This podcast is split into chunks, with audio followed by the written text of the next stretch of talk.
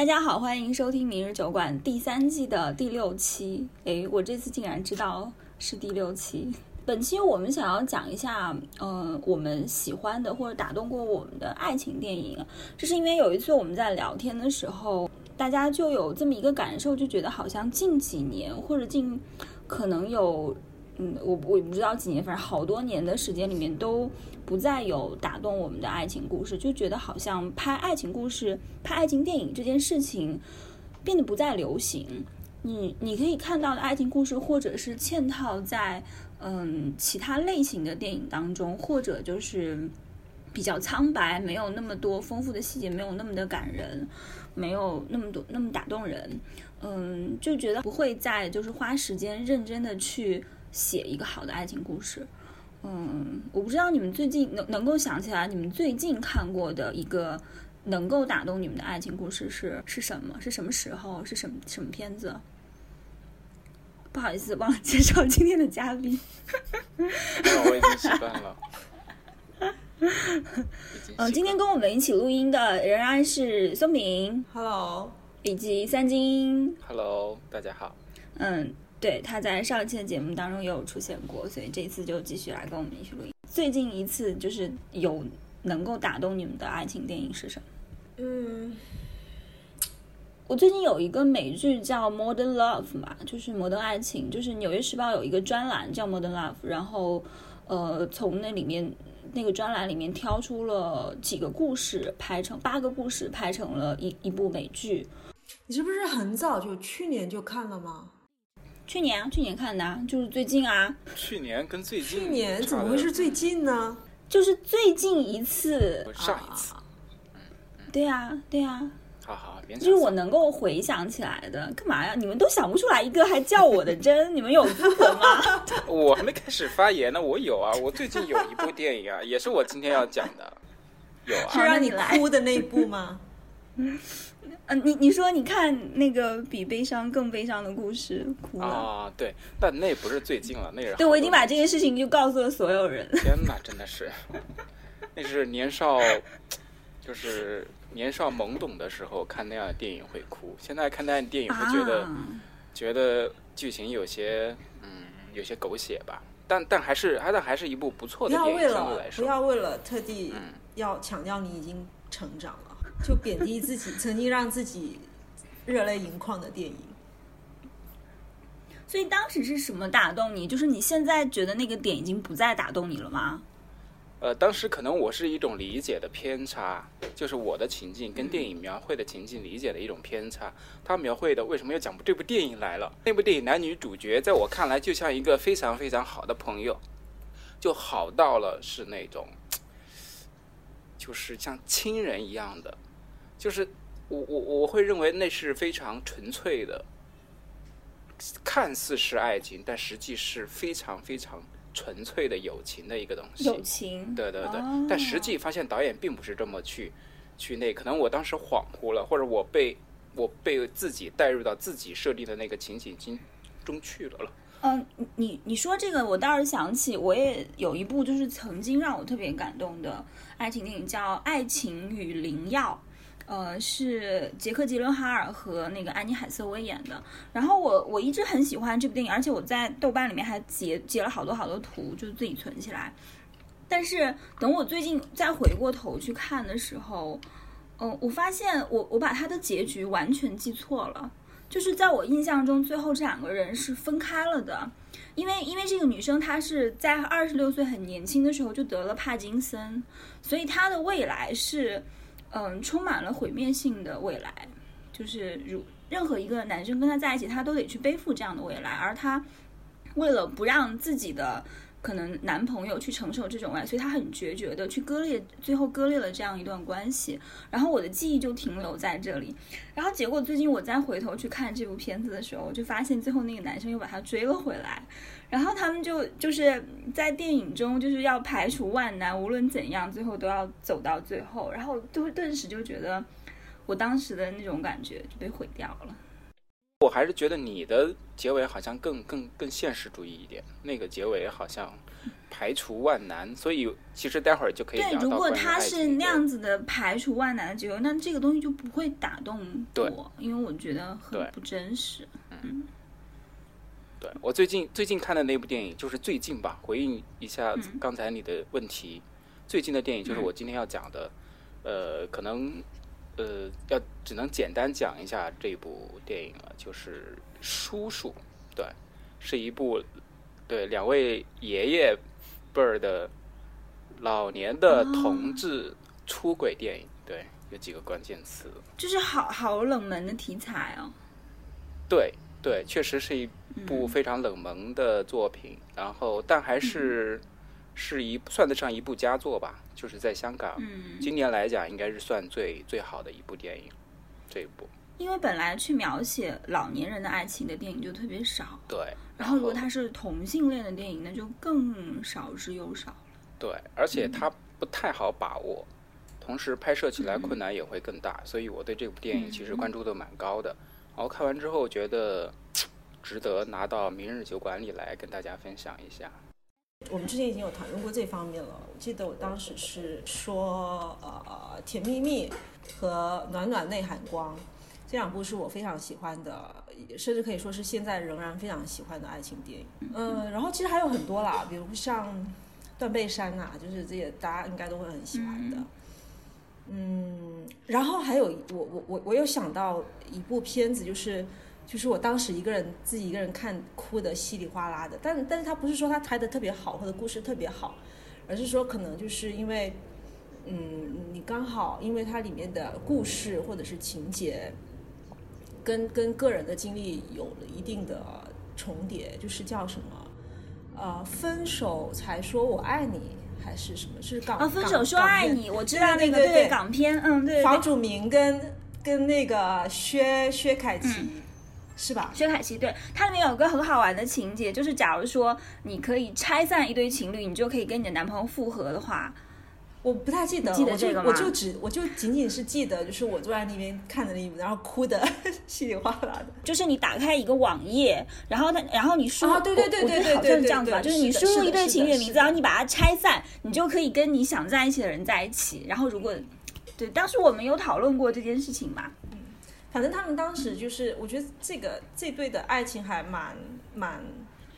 蛮纠结的啦，蛮作又蛮纠结的。但是我觉得两个人都演的挺好的，因为当时两个人都还挺年轻的，然后他们表现出来的那种情感也挺挺挺真实、挺真挚的。我还很喜欢一个爱情电影叫《穿越时空的少女》，我不知道你们有没有看到，它是一个关于是，它是个日本动漫，然后是一个关于时间旅行的一个一个，它它其实有那么一点点像你的名字，只不过我觉得你的名字跟它比真的是哦太弱了。嗯，是吗？他就是讲一个从未来回来的男生，他有时空穿梭的能力，但他的这个能力是有限，就是呃有使用次数的限制的，大概大概是这样的意思吧。然后他就遇到了一个女孩子，但是他们从始至终没有过任何爱的表白，就是这个女生他们互相喜欢，但是他们始终什么都没有说，直到那个男生就是最后一次留在这边，然后他马上就要跳跃回他的时空去之去的时候，然后他在海边跟他告别，然后嗯。他就说出了一句很经典的台词，就是“我在未来等你”，大概就是这样。其实关于穿越时空的这种爱情桥桥段，也不是桥段，故事其实也有很多。就是以前那个韩国的那部，还有一个那部韩国的那个那个谁演的，演那个新。啊，那个女生叫什么？演野蛮女友的，全全智全智，贤，他们不是就是用一个那个信箱在在在互相哦写信，你可以就是不同的时间段，你不同的时空你可以收到的。还有一个关于时空穿梭的，也是叫那个《时间旅行者的妻子》，这个我是哦看看过书。然后书，然后书有改编成我，我跟你讲，那时候我年纪还小，我看那个书的时候简直是哭到爆炸，然后觉得我没有办法再工作下去，我要回家痛哭，就是就是那样的心情。他那个故事讲的是那个男生他得了一种病，就是他他这个病就是会让他不停的在时空中突然的跳跃，他自己没有办法控制。然后这个女生则是在正常的时间线上，所以他们的爱情就会变得特别的艰难，就是他会突然消失，然后留下一堆衣服，然后他出现在一个新的地方的时候，一定是 totally naked，就是你得想方设法的在一个新的那个时间和空间生活下去，而不要被警察抓走啊或者是什么的。然后他也不能常常的陪伴在他身边，他可能今天早上醒来看到的是。二十八岁的她的男朋友，然后晚上睡觉的时候，她的男朋友就变成了八岁。我记得那本书的最后一个解，最后一幕就是他他对我我就是要讲穿越，穿越回回了那个也不是穿越，就穿越到了未来，就是在在他妻子已经是年老的时候穿越回去了。那对于他妻子来说，那个事实上是。是在现实中，就是在妻子的这条时间线上，事实上她的丈夫是已经已经死了，所以她是在死了很久了。对，死了很久之后，到了她已经是一个老太太的时候，她又再一次见到了年轻时候的丈夫，真的非常的啊。对，而且她的她的老公在她快要死的时候就跟她讲说。在未来，可能很久很久以后，我们还有一次机会再见面，所以他就一直等着，对，等到他很老很老的时候，再次见到你。啊，那个真的是很感人。然后，所以电影拍那个电影的时候，我就很不满意。为什么？因啊，因为女主角吗？对我很不喜欢那个女主角，我觉得她非常不合适，而且整个气质跟书的气质就是哦，对，就整个故事气质跟书的气质完全不一样了。嗯嗯。三金没有办法插话。我刚刚还有想到那个那个 Doctor Who，就是 Doctor 跟跟 Rose。嗯，是的，他们被分隔在。对对对。这也是也是心中的大遗憾。立马哭。唉，我们基本上当三金不在了。没没没关系没关系，我觉得我这样也挺享受的。哎，我我很我很好奇，男性看爱情电影吗？我代表不了男性，我只能代表我作为一位你看爱情一个个体的男生。我说真的，我不是特别喜欢看爱情电影，因为我现在不太能够受得了那种煽情，非常廉价的那种煽情。对，而且我也不太喜欢，呃，让我去流泪的这种。这种东西，我想起来，我最近看了一个我很讨厌的爱情电影，它也是一个很纯粹的讲爱情电影，就是那个冯小刚的《只有云知道》，是特别。我没有看，就是就是我很讨厌那种完全架空的，这种架空就是你明明生活在世俗中，但你罔顾世俗而去建立一个自己与似乎与世隔绝的那种爱情世界，然后觉得好像一切都无比的美好，就是然后后来有一个人死了或者怎么样的，就是特别特别的 cliche，特别的陈词滥调，就好像是一个没有谈过恋爱的老直男去想象。哦，那个我查查字典，什么样叫做美好的爱情？然后字典里面告诉你答案，就是就是这样，就是这种感觉。所以我特别不喜欢那个电影。其实最后《地球最后的夜晚》里面的爱情也很感人。对对对对对，我本来是我备选的一部，后来觉得这一部估计大家都都看过，然后我觉得我还是讲一个大家都没有。就比较冷门的，但是我觉得是确实值得讲的这一这一部叔叔，我觉得还有一部是纪录片，因为我自己除了电影，我还是喜欢纪录片的。对，除了剧情，我还比较喜欢纪录片。我们看看时间吧。哎，你把纪录片放在最后。你们喜欢《爱乐之城》吗？我看过，很很棒，但是拉拉链，拉拉链，我还蛮喜欢的。我我很喜欢《爱乐之城》。我觉得他就是就是今年很少有，但是突然有了一部爱情电影，然后让我特别的开心。就是这个电影看完之后，让我觉得说，就是成为一个女演员也是很幸福的，因为你可能在生活中得不到的东西，但是你在电影中得到了。电影把你最美好、然后最浪漫的、最可能最虚幻、最浪漫的一切给记录下来，然后等到你可能非常失意或者年老之后，你还有。一个自己主演的电影，可以去回味这么好的爱情，让我觉得特别的好。你们喜欢那些年我们一起追的女孩吗？我很喜欢。我看那部电影的时候，我忘了是初中还是高啊，应该是高中还是大学，我忘了。那些年一起追的看那部，电影的时，对，你看那部电影的时候当时确实还，应该是高中快到大学，对这这个期间 Really？我们会因真的为你真的真的我而而骗你们吸引了一些就是很年轻很年轻的读者嘛。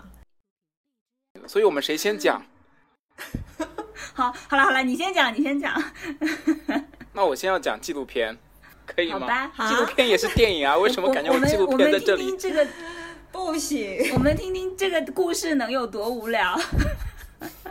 没有，为什么你们？我感觉你们对纪录片有纪录片也是电影了，而且它可能比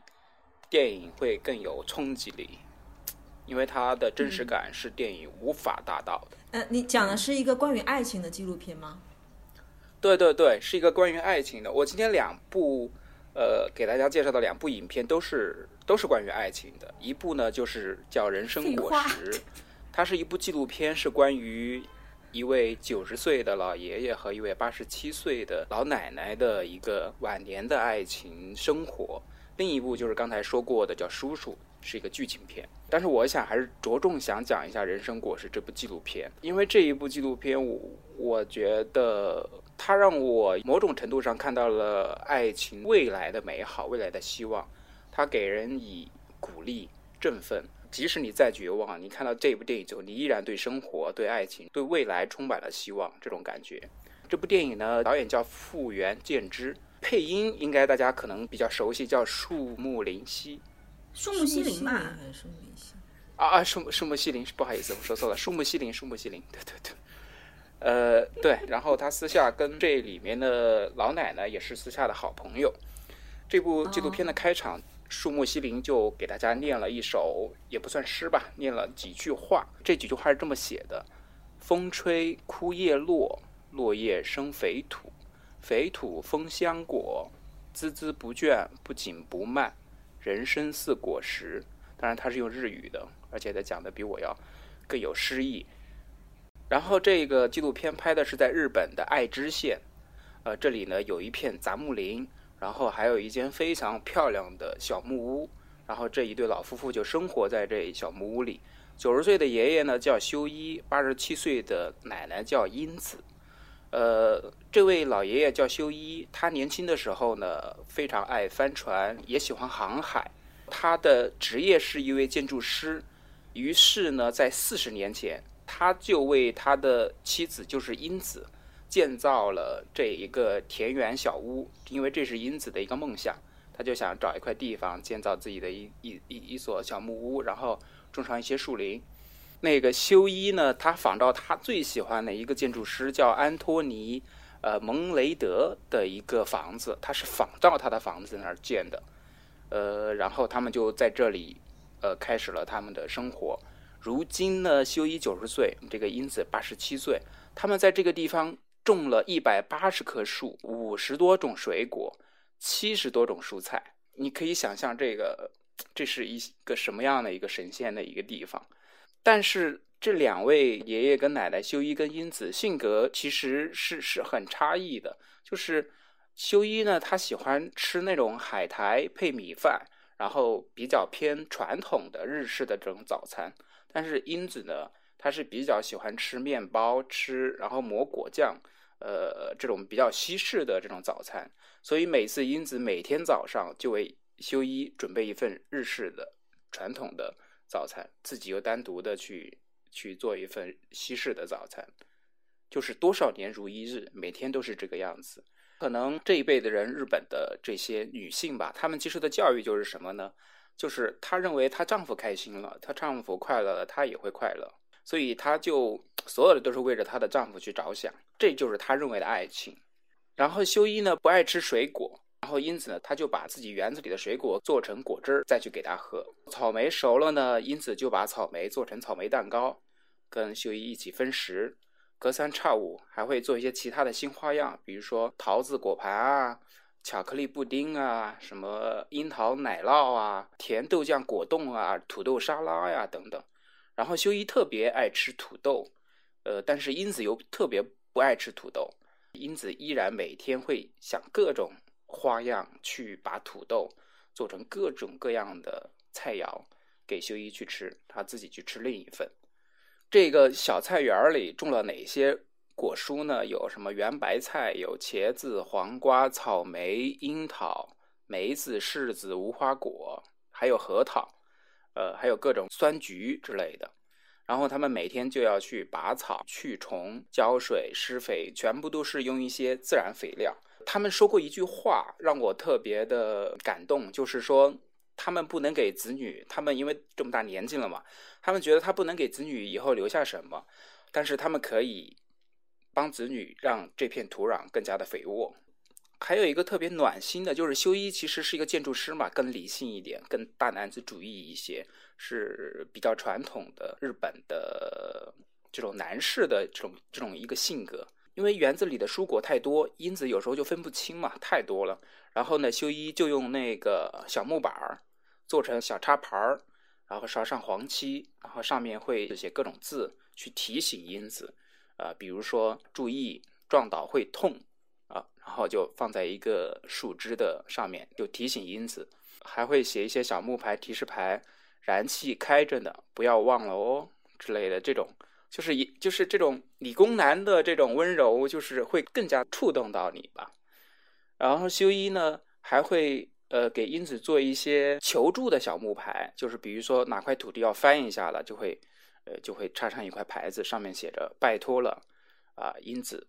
就是这块地意思要翻土了。英子翻完之后，他也会重新弄一个小木牌，然后上面写着搞定了呃修一这样的，就是。一对老夫妻，就是他们的生活就如此的有有有情调，你知道吧？就是如此的文艺浪漫，就是在我们当下看来啊。比如说一个新冒头的竹笋，插上小黄木牌，然后的修一会写着“啊，竹笋你好”，就是他们非常提倡跟自然的这种互动，这种和谐的相处。就是哪一哪一天竹笋冒了头，哎，他就看见了，非常兴奋，然后做了一个小木牌，上面写“竹笋你好”。然后凌霄花开了，他也会写上一个小木牌，上面写到“享受这红色走廊吧”。然后他们特别暖心的一点，他还准备了一个水缸，那个水缸呢，就是呃，就在他们那林子里，这个水缸里常年有水，他们是给小鸟来洗澡。来喝水的一个地方，上面也插了一个小黄牌儿。英子呢负责家里的，比如说做饭这些。但修一每天当英子去买菜的时候，都会给他递十封信，至至少吧有十封，托英子把这封信去交到，比如说卖菜的、卖鱼的、卖肉的这些摊主。就是修一每天会写这些信给这些摊主，就是比如说，呃，你的鱼肉今天很鲜美，继续加油哦，就是这类的。而且他们。呃，常年都在自己熟人那边去采购一些食材，这么一个让人非常让人羡慕吧，至少让我觉得很感动、很羡慕的。然后一个老年的生活状态，呃，但不得不面对的一个现实，就是在二零一五年六月的一个午后，呃，可能讲到这里，我要提醒一下大家，这是一部纪录片，千万不要拿着电影的思维去去思考它，所以它每一帧都是历史记录下来。然后在二零一五年六月的一个午后吧，修一爷爷呢在把一片地的草除完之后，突然觉得胸口有些不舒服，比往常更加的不舒服。然后英子就问他怎么了，他说没事，我可能睡一下就就 OK 了。然后他就躺到床上睡了，呃，也就自此没有再醒过来。然后就这么非常平静的呃离开了。紧接着呢就是。就是导演在拍到这儿的时候，整个的镜头包括英子的这种情绪都是非常的平静。就是死亡是一件很自然的事情，可能对于他们这个年纪或者说这种关系看来，就是死亡是非常自然的一件事情。英子没有嚎啕大哭，也没有痛不欲生，反而来的客人他还是微笑的去迎接。就是他那个小院子里会挂了各种旗子，那是他们女儿，呃，为他的父亲拉了那种小旗帜吧。的，因为他知道他父亲喜欢航海嘛，也没有办过多的临终的告别啊，跟我们上次讲的那个电影的这种这这那些形式那些东西都没有。上次讲的《空白十三年》那部电影完全都没有，就这么非常平静的走了。然后呢，要把修一的遗体要运走的时候呢，就是告别的时候吧，英子呢就跟她的丈夫修一说：“放心，剩下的日子我会一个人好好的活下去，你在那边会孤独吧？但不用担心，我很快就会来陪你，等着我。到时候我们一起去南太平洋环游，因为他们喜欢航海。这部纪录片有一点特别给人震撼的，就是他给了一个修一，就是遗体的脸部的一个特写。其实那也是对于我来说是第一次这么近距离的去看一位停止呼吸的人的面部。然后没有任何声音，就是画面，就非常的给人一种平静，就感觉他没有死，他只是没有了呼吸，然后跟睡着了没有什么两样。你会对死亡这件事情的这种恐惧会先也不叫削弱，就是会转换一种觉得这是一件很自然的一件事情，你接受就好。然后修一去世没多久呢，这个英子他还继续着他的生活。呃但是现在他只能一个人了嘛，他就自己继续打理着那一片果园、那片土地，然后等待着果实的成熟。他自己一个人去换门纸，台风来了呢，就一个人在家里看电视。柿子熟了呢，他依然还能看到修一当时写下的一些提示语嘛，注意撞头啊，是等等之类的。就因此收获了很多的一一桶桶的什么柿子啊。板栗啊、柑橘啊、梅子啊等等等等各种水果，然后他就把每种水果挑好、打包好，送给自己的子女还有朋友。因此说，如果每个人都能享受到修一种的食物，他觉得修一如果知道的话，他会很高兴。有一天，就是刚才说的那个给鸟儿喝的那个水缸裂了，然后英子呢，这一刻他强忍着眼泪吧，然后就说：“哎，没办法，就当寿命。”尽了吧，还好，后来他的女儿又把这个水缸也重新修好了。之后的日子呢，英子其实看起来难免嘛，就会觉得很孤独。但是他依然每天给修一做饭，修一喜欢吃土豆，他依然还会做一份他的午饭或者晚餐，然后放在他的相片前，然后自己再做一份，然后跟他一起共享。其实纪录片嘛，它没有什么剧情，也没有什么跌宕，它就是非常的自然，然后非常真实。整个的纪录片到这也就结束了。紧接着又是树木西林念起了那几句诗吧，叫“风吹枯叶落，落叶生肥土，肥土丰香果，孜孜不倦，不紧不慢，人生似果实。”整个的纪录片就到这儿结束了。现在二零二零年了嘛，这部电影上映的是这部纪录片上映的是二零一七年啊，二零一五年的时候呢，就是这位修一去世了。然后英子呢是在去年二零一九年。终于跟修一，可能现在在南太平洋某个地方进行遨游了吧。然后配音演员的舒姆希林在二零一八年也走了，估计也跟他们一块儿了。所以这部电影的呃主演啊、配音啊，其实都已经不在我们这个人世了吧。我之所以推荐这一部电影，或者说它打动我的地方，因为我看这这部影片，应该也是在一七年很早的时候，我当时确实震撼蛮大的。因为第一，老年人的爱情。是之前我接触很少的，也是很多电影也好，文学作品也好，可能不太去去过多的去去去描绘的，呃，可能是被比较忽视的一个群体，呃，但是这部纪录片还是让我看到了白头偕老的美好，而且他们这种举举案齐眉啊，这种互相欣赏，就是到了那个年纪，他们一起生活了可能六七十年。依然，我觉得还有爱情，所以当他们不仅仅是处在了婚姻阶段，而且是处在了婚姻或者是人生的末端的时候，他们依然有爱情的成分在里面，而且让人看得见的，就是依然会互相欣赏，依然会举案齐眉，依然会为对方去去去思考，就这种是让我觉得特别感动的吧，因为。嗯，但是我觉得说，呃，描写老年人，嗯，白头偕老的这种这种故事，其实还是比较容易看到。反而是描写老年的爱情当中，也有挣扎，也有比如说出轨，也有欺骗或隐瞒，或者是这种更复杂一层的人性关系是比较少的。所以其实我听上去，我觉得啊，我可能会更喜欢你要讲的叔叔的那个故事，就是，嗯。哎，我我很好奇，就是为什么这个导演会去拍这两个人啊？呃，因为他一开始去拍摄的时候，呃，他们应该就是一对很普通的夫妻，没有发生什么，然后就过着寻常的日子。对，嗯，对其实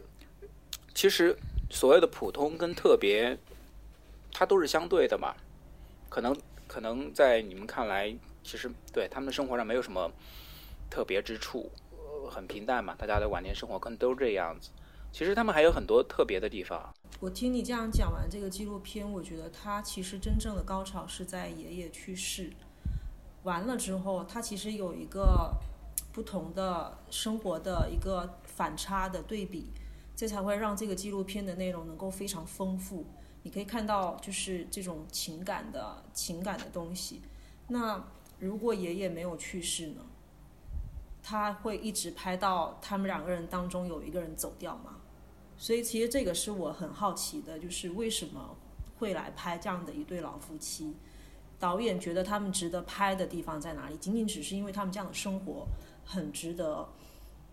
就是拍出来给现在，因为大家现在都很知道，年轻人的爱情也好，中年人的爱情也好，其实是非常浮躁的，甚至可能非常短暂。那他老导演是希望能够拍这种细水长流式的老年人的爱情给给给给大家看呢，还是说，然后在拍的拍摄的过程当中碰巧爷爷去世了，还是怎么样？所以我我其实我我我不太知道导演拍这部纪录片的用意是什么。对，对于爷爷的去世，当然我不是导演了啊，我只能说说表我的我自己的一个个人的观点。其实这个爷爷的去世肯定是碰巧嘛，对吧？这没有办法安排，因为纪录片纪录片的意义或者说它的魅力就在于真实，它不可能有任何的脚本。同时，我个人对于纪录片的定义就是，可能剧情片会有一个母题，会有一个主题，会有导演自己比较明确或者比较清晰想表达的一个东西，但也不一定。但是我认为好的纪录片，它就是在记录一个东西，记录记录生活，记录历史，它没有什么主题的。嗯，就像最早的电影，电影包括纪录片，最早的是其实电影最早也是源于纪录片。可能我们对看到的第一部、第一部呃影片，它都不叫都不叫就叫一个片子，它都不叫什么什么纪录片还是剧情片，它就是一个工厂大门，它就是摄影机放在一个工厂的门口，拍的所有下班的工人鱼贯而出，对，这就是一部纪录片，非常真实，记录了当时发生的一个场景，一个小小的。所以这个导演，嗯，他一开始选择这一对夫妻去拍摄他，应该是他发现了他们之间的这个生活当中有很多很值得被记住的细节。对对对然，其实还是后蛮有特所以因为因为我看了一下这个电影在豆瓣上评分非常的高，嗯，所以我我虽然没有看过，但我想一下，它可能也应该也是有很多生活细节去呃累积出来的，对这样两个很很很活灵活现的人，对对对，所以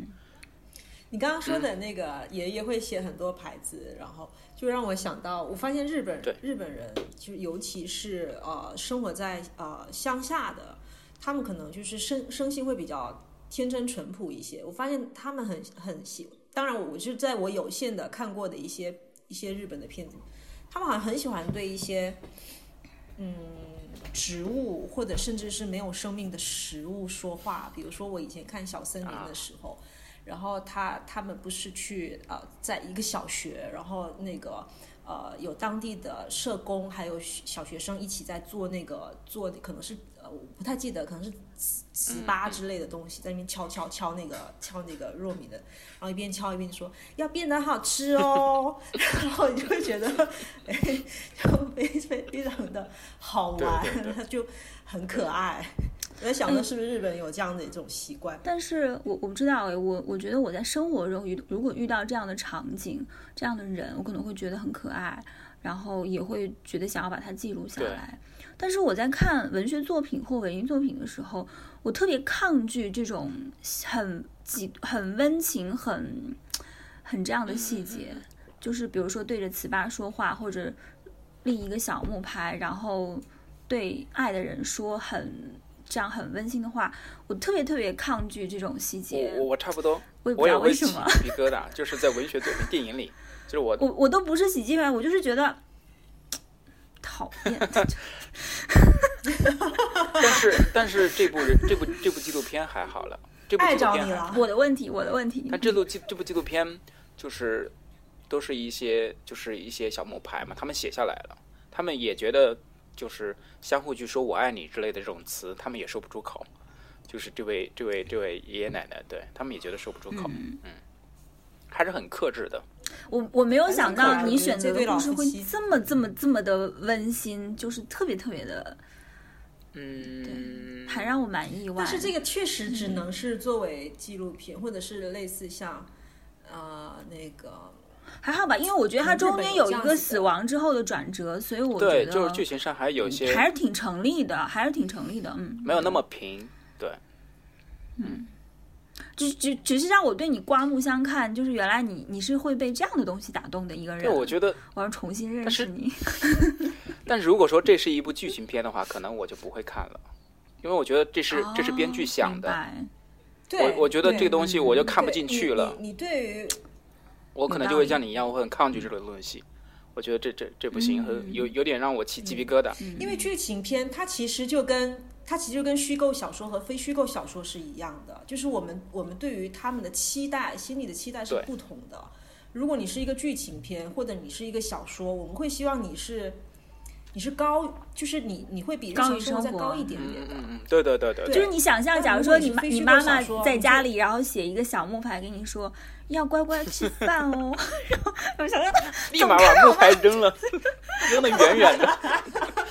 离家出走，脚待不下去了。我我就有一点这样子的感受啊。对，可能还是文化吧，文化的影响，是我个人问题，嗯，大的文化的影响。我我那天还在在讲对对说，中国很难。我我说我我跟三金虽然我们都看了挺多电影，但是我们的观影几乎没有交集，就是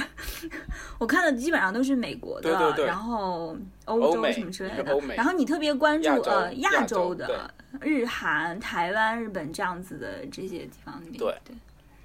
所以但是你知道吗？你刚才讲那个，我就我就觉得很像是小津安二郎啊，或者啊，是对对对对对，我我也我也我也觉得，是失之愈合之是之类的。愈合，然后甚至甚至会让我甚至会让我想到那个侯孝贤拍的那个是侯孝贤拍的《加菲时光》，就咖啡时光，就是就是你知道吗？我曾经是慕名去看的这部片子，然后我看完之后，我想说，我就是真的是一副嗯，我懂我懂我懂，他什么对对意思？对对对，就是就是这样子的。醒醒我觉得差不多醒醒好吗类似就这样。醒醒好吗？这个怎么讲呢？就是可能，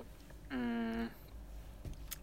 没事，我觉得这个东西就是个对对对，就是个人喜欢但有的人喜欢吃吃白菜，他觉得白菜就是好吃；有的人觉得白菜寡淡寡淡无味有什么好吃的？对，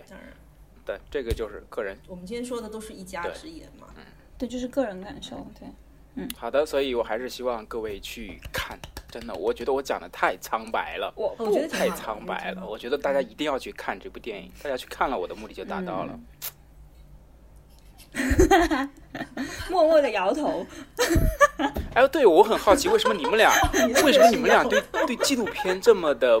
漠不关心？他没有吧？是我吧？就是我，我很明确的就是我不喜欢看纪录片，但是静雅没有，是吗？心里没有。我我会我我有我，但我挑的，我挑纪录片看。是？吗？嗯，我也挑呀。我我基本上是纪录片跟剧情片大概一比一这样的一个那个吧。因为你是从业者嘛，所以你会就是涉猎更广泛一点啊，你更追你追求的东西跟我们这种就是娱乐的大众不太一样嘛。对我追求的是视视觉爽的那种声光效果，我追求的是，比如说我要看那种宇宙啊然后自然啊，嗯。然后什么当人类消失之后的世界，类似这样的纪录片。对，所以我觉得我们节目有一个三金来参加还挺不错的，给我们一些不对对对，综合一下嗯，综合。争取争取不会让你们掉粉就好，不会，我们没有粉丝这样，没有粉，就就没有下线的空间可以我们就。自己，对我们自己就是录的开心这样子，好，特别好。所以我们请什么样的嘉宾都无所谓。所以哦，难怪哦，懂了懂了，所以会没有没有没有，不是这个意思，OK OK，好，继续不，是不是不是这个意思。懂了，继续。好，那那我我第二个讲吧。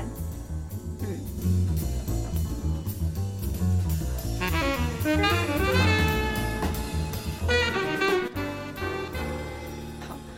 因为我不知道我们的听众记不记得，我们其实曾经有录过一期关于爱情故事的节目，大概是在第二期是吧？我们节目第二期我们当时讲的是小说吧？不限吧，因为当时我讲的就是电影，我讲的就是 Woody Allen 的那个 Whatever Works 的那部电影，哦然后你讲的是你是是你你讲的是特别好我特别好你讲你有讲到霍乱时期的爱情，不是特别喜欢王小波。我讲到了黄金时代，哦呃，王小波的黄金时代。哦，那你最后还讲了一下那个带了带了一点中粉霍带了一点霍乱时期嗯的爱情，因为刚那时候刚刚刚刚看完嘛。嗯巧的是，我今天又要继续讲伍迪·艾伦的电影，因为我就是真的非常非常喜欢他。然后，对，然后这部电影恰好是我最近看，其实这个才电影才是我最近看的，只不过我刚当刚才我最近也看了，我刚刚想起来了。呃，这个电影叫《纽约的一个雨天》（A Rainy Day in New York）。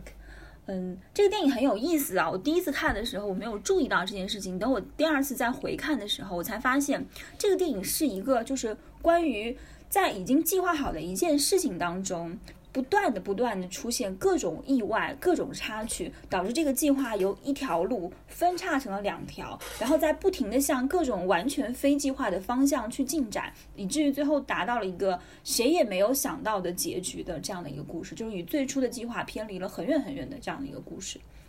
所以，嗯、在在这个故事最开始，我们就知道，嗯、他的目的是什么，他最终要达到要去到哪里，但是。但是接下来就是开始不停不停的发生一个一个意外的事件，嗯，呃，这个故事的主角是呃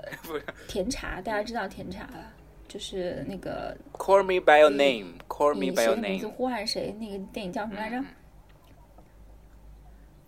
嗯，可以。哦，是是你的名字呼，还是以我的名字呼唤你？嗯，就是那个嗯，对对，Call me by your name，对对对。然后他在这个，我就叫他甜茶好了。嗯，他他在纽约的大概是郊区，就离纽约比较近的一个地方的一个叫 Yardley 的一个文理学院上学，他是一个大学生。然后他非常非常的聪明，就智商很高。他特别擅长数学，擅长计算，所以他有一个特长，就是他是一个赌桌上的高手，就是随便一把就可以赢得很多。所以他在经济上完全也不愁，然后他家庭家族也是一个非常富裕的纽约上流社会的家族。然后他的女朋友呢叫 Ashley，这个演员就是艾丽范宁，就是大家知道艾丽范宁，就是长得非常的高挑、金发碧眼的一个很漂亮的漂亮的女孩子。嗯，他们两个是大学同学，然后是在校报认识的。那他的女朋友 Ashley 是呃在 Arizona 的一个小城生活，然后他父亲呢是那个地方的最大的一个银行的老板，所以他的家境也非常好。但是虽然这样，但是他是一个小城来的，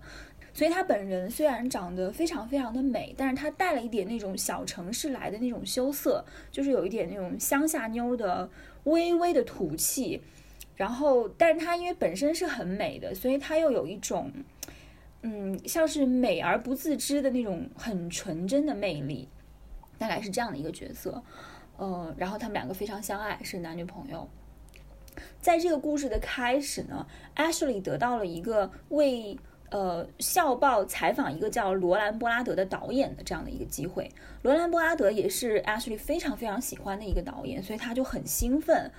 更兴奋的是呢，这个导演要在曼哈顿进行，也就是说，他们得从学校到曼哈顿去找这个导演进行采访。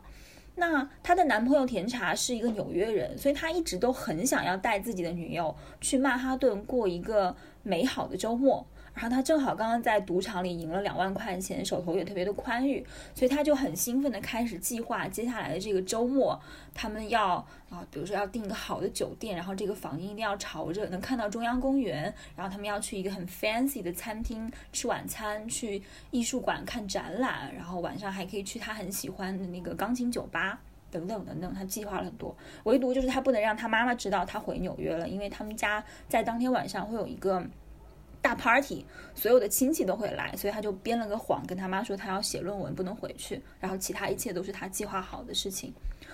而他的女朋友 Ashley 呢，他的兴奋点却主要在于说他即将要采访到的这个导演，所以他的注意力都集中在这件事情上。嗯，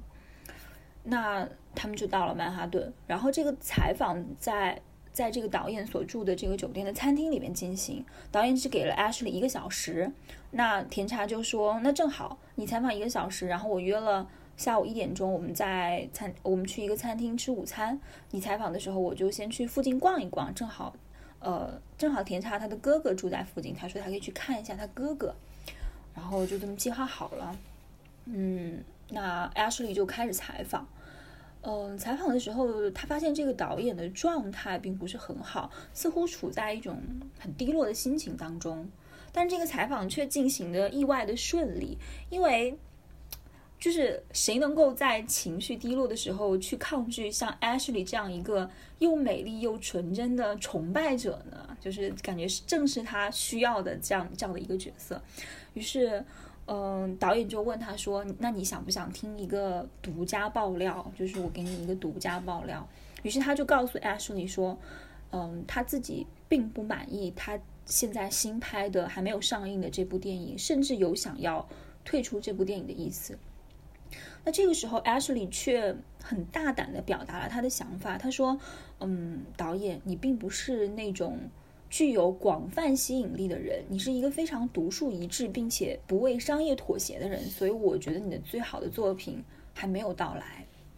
那这话当然非常的受用了，就是非常的有抚慰的效果。所以这个时候就出现了这个整个故事当中第一个意外事件，就是导演当下就问他说：“你愿意看看这部电影吗？”因为这个电影还没有制作完，就等于还没有上映，只是一个雏形，所以这个邀请当然是非常的具有诱惑力。Ashley 立刻就觉得受宠若惊，然后他就答应了，就已经把跟甜茶的约会抛到了脑后。那甜茶的另一边，他就接到了 Ashley 的电话，就知道了这件事情，所以他就只好把原来定在一点的约会推到了三点钟，然后他就在曼哈顿城里边瞎逛，逛着逛着，他就遇到了他自己的一个同学。嗯，他就这个同学，这个同学其实挺讨厌的，他不太重要。但是他提到说，他们有另外一个同学正在附近拍一个电影短片，他说你可以去看一看。嗯，然后这个同学又很嘴贱的说，说如果我的女朋友正在跟好莱坞大导演待在一起，我可是不会放心的哦。他他就觉得说这个人好讨厌，想要赶快摆脱他。甜茶就摆脱了他，然后就继续逛到了他另外那个同学的片场。然后这个导演的同学他就说：“哎，正好你帮我演一个角色吧，我正好需要一个一个小角色哈。你不会演戏也不要紧，因为反正就也不没有什么台词，你就是坐在车里跟另外一个女孩一起坐在车里就行了。”然后他就坐到车里面，就发现另外那个女孩是他呃以前的一个前女友叫 Amy 的那个女孩的妹妹。呃，这个女孩的演员是那个 Selena Gomez，就是。Justin Bieber 的前女友，都不知道你们知不知道，就那个女生是一个歌手，她在戏里面的角色叫陈，她我不知道她为什么姓陈，反正她就叫 Chan。然后 Chan 正好也是闲着过来客串的，他看到甜茶呢，就表现的有一点冷冷的，有点高傲，并且时不时的还损他几句。然后这个电影就就这个镜头就开始拍摄了，没有想到这个剧情就临时改成了他们需要在车里面接吻，然后甜茶就表现的非常僵硬，因为他想到他自己是有女朋友的嘛，所以他在吻这个自己前女友的妹妹的时候就有一点就是就非常的僵硬，有点心理障碍，然后就第一个镜头结束之后，他就遭到了 Chen 非常不屑的嘲笑。无情的嘲笑，然后第二条的时候，他就稍微好了一点，有一点点进步。等到吻到第三条的时候呢，他仿佛是为了证明自己就不是那么差的一个一个人。嗯，他吻他他是一个 good kisser，他就吻得十分的投入。也就在这个吻进行当中的时候，纽约市就慢慢的开始下起了雨。拍完这段之后，两个人就。并不是十分愉快的分道扬镳，因为他们两个的交流就有一点像是互相斗嘴、互相拆台、互相损对方的那种感觉。分道扬镳之后，嗯，甜茶就去了他哥哥那边。刚刚有说他在纽约是有个哥哥，他要去找他。然后他哥哥跟嫂子，呃，马上就要结婚了，所以三个人就在客厅里面相谈甚欢。聊了一会儿，他的嫂子就先上楼去了。哥哥看嫂子一走，他的脸立刻就沉了下来。他就跟弟弟讲说，他实在是没有办法跟这个女人结婚，因为他受不了他的笑声，这是一个非常荒谬、非常理奇怪的理由。田茶当然觉得非常的惊讶，他就问他说：“那你为什么不跟他讲呢？”他哥哥说他含蓄的表达过，但是没有什么结果。他说：“我真的非常爱他，但是我真的一秒钟也受不了他的笑了。”他说：“不信，待会他下来，我跟他讲个笑话，让你听听他的笑声我记得在这个地方，他哥哥说我听到他的笑声，我立刻就没有了跟他就是 have sex 的欲望。呃，对，就是没有办法 get it up。嗯，对，然后，然后在他快要离开的时候，他真的逗笑了他，就真的甜茶真的听到了他嫂子的笑声，大概就是那种非常假的。嗯，我模仿不出来，就像鸭子一样的那种笑声，干干的。没有，主要是尖利，然后很高频，然后又很很假，就是你觉得像是在假笑。对，就让我想到，就是微博上流行的那句话，说什么说什么人类的并悲欢并不相通，我只觉得他们吵闹。对，然后甜茶就离开了他哥哥家，出门的时候雨就下得更大了，他就打了一把伞。然后另外一边呢，阿什里和这个导演以及这部。电影的编剧，他们一起在那个看片室里面看这个新片，然后中途的时候，这个导演就已经受不了，就离场，他受不了自己导出来的这个作品，想要说想要静一静，他就先行离开。那艾拉什里就觉得说，其实这个电影还不错，他想要继续看下去，所以他就和这个编剧留下来，就坚持看完这个电影。然后电影结束之后，他就再次给他的男朋友甜茶打电话。就悄悄跟他讲说，他自己他现在还是不能离开，因为他采访的这个导演正处在一个自我怀疑的这样的一个低谷，然后他一定要抓着他把这个采访做完，做成一个深度的访谈才值。所以说完之后，他就匆匆的挂掉了电话。然后这个时候，纽约是下着很大的雨，甜茶正举着伞在雨中。他听完电话之后，就非常非常的不高兴。Ashley 和这个编剧就决定看完电影之后，他就决定和呃开车去找一找这个导演在哪儿，想要继续跟他聊，就找了一些他常去的地方。然后在开车的途中呢，这个编剧突然就大叫起来，为什么呢？因为他竟然在路上看到了自己的妻子，他的妻子谎称说要去某某地方，而实际上却在和他的好朋友出轨。又一个意外意外事件，然后他就非常的愤怒，非常的激动，就简直就是要喘不过气来那种。他就把车停在他妻子上楼去的那个楼下，决定要在那里堵着他，然后跟他对峙。所以艾舍里也只好在车里面陪着他。然后最后等他妻子从楼上下来之后，他们就是大吵了一架。然后艾舍里后来就离开了他们两个，就上了另外一辆车去另外一个剧院。他要继续找到找到这个电影的导演，继续他的采访。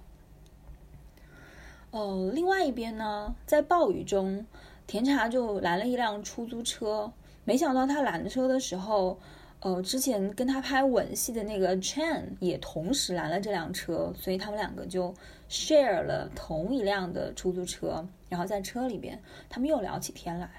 这个时候，甜茶就显得有点暴躁。就是心情已经很不好，因为他本来计划的非常的完美的一天，但现在好像一切都被毁掉了。所以他本来想要自己去继续他的行程，下午要去那个艺术馆、博物馆看一个展览，但是他就决定临时和 Chen 一起下车，因为反正本来也是一个无所事事的下午嘛，他就陪 Chen 回家。在这女孩换衣服的时候，他就坐在他的客厅里面弹起了他们家的钢琴。因为甜茶她的妈妈就是纽约上流社会的那种女性啊，她觉得一定要让自己的小孩培养很多的呃艺术天分，让他多读书，然后去看各种展览，然后培养很多爱好，学弹钢琴等等的。所以她就会弹钢琴，然后她边弹着边唱了一首很很美的一首歌，大概是爵士吧，我不太懂音乐，但我觉得应该是爵士，I guess，嗯。非常美的音乐，所以等 Chen 换完衣服出来之后，他也觉得这首歌很美。然后两个人之间那种互相斗嘴的那种聊天的氛围，好像也好了一些，变得亲近了一些。所以，嗯，换完衣服，他们就一起去艺术馆看展览。然后在在这个展厅里边，边走边看，两个人的关系就越来越放松和自然。他们甚至可以趁甚至很轻松的告诉他说说小小的时候，你跟我姐姐约会的时候，其实那时候我还喜欢过你。嗯，但是甜茶却完全不知道这件事情，他甚至当时他压根儿就没有注意过这个女孩子。这可恐怕也是，就是他刚开始遇到他的时候，之所以对甜茶那么刻薄，各种对他讽刺的原因吧。嗯，对。没想到甜茶竟然在艺艺术馆里面逛着逛着，就遇到了自己的姑妈和和姑父。本来他想要逃掉晚上的聚会，说自己在学校要写论文，但是现在他就被抓了个正着，所以就跑也跑不掉了，所以他就更加的沮丧。另外一边呢，Ashley 刚才不是离开了那个编剧，然后跑到一个剧场里面去找那个导演，但是他到了剧场却被告知，呃，他要采访的这个导演刚刚离开。那告知他的这个人是一个演员，他摘下面具之后呢，Ashley 发现这个人竟然是一个很著名的演员，当然这个著名是，我我不知道应该是剧里面编的吧，他叫 Francisca Vega，呃，我们就叫他演员好了。然后，Ashley 看他摘下面具之后就非常非常的激动，而这个演员呢，显然也跟其他人一样被他的这种纯真美丽，然后又很崇拜他的这种样子给迷惑吸引了。然后他就邀请 Ashley 一起共进晚餐，然后在共进晚餐的这个途中就被一大群记者给拍了个正着。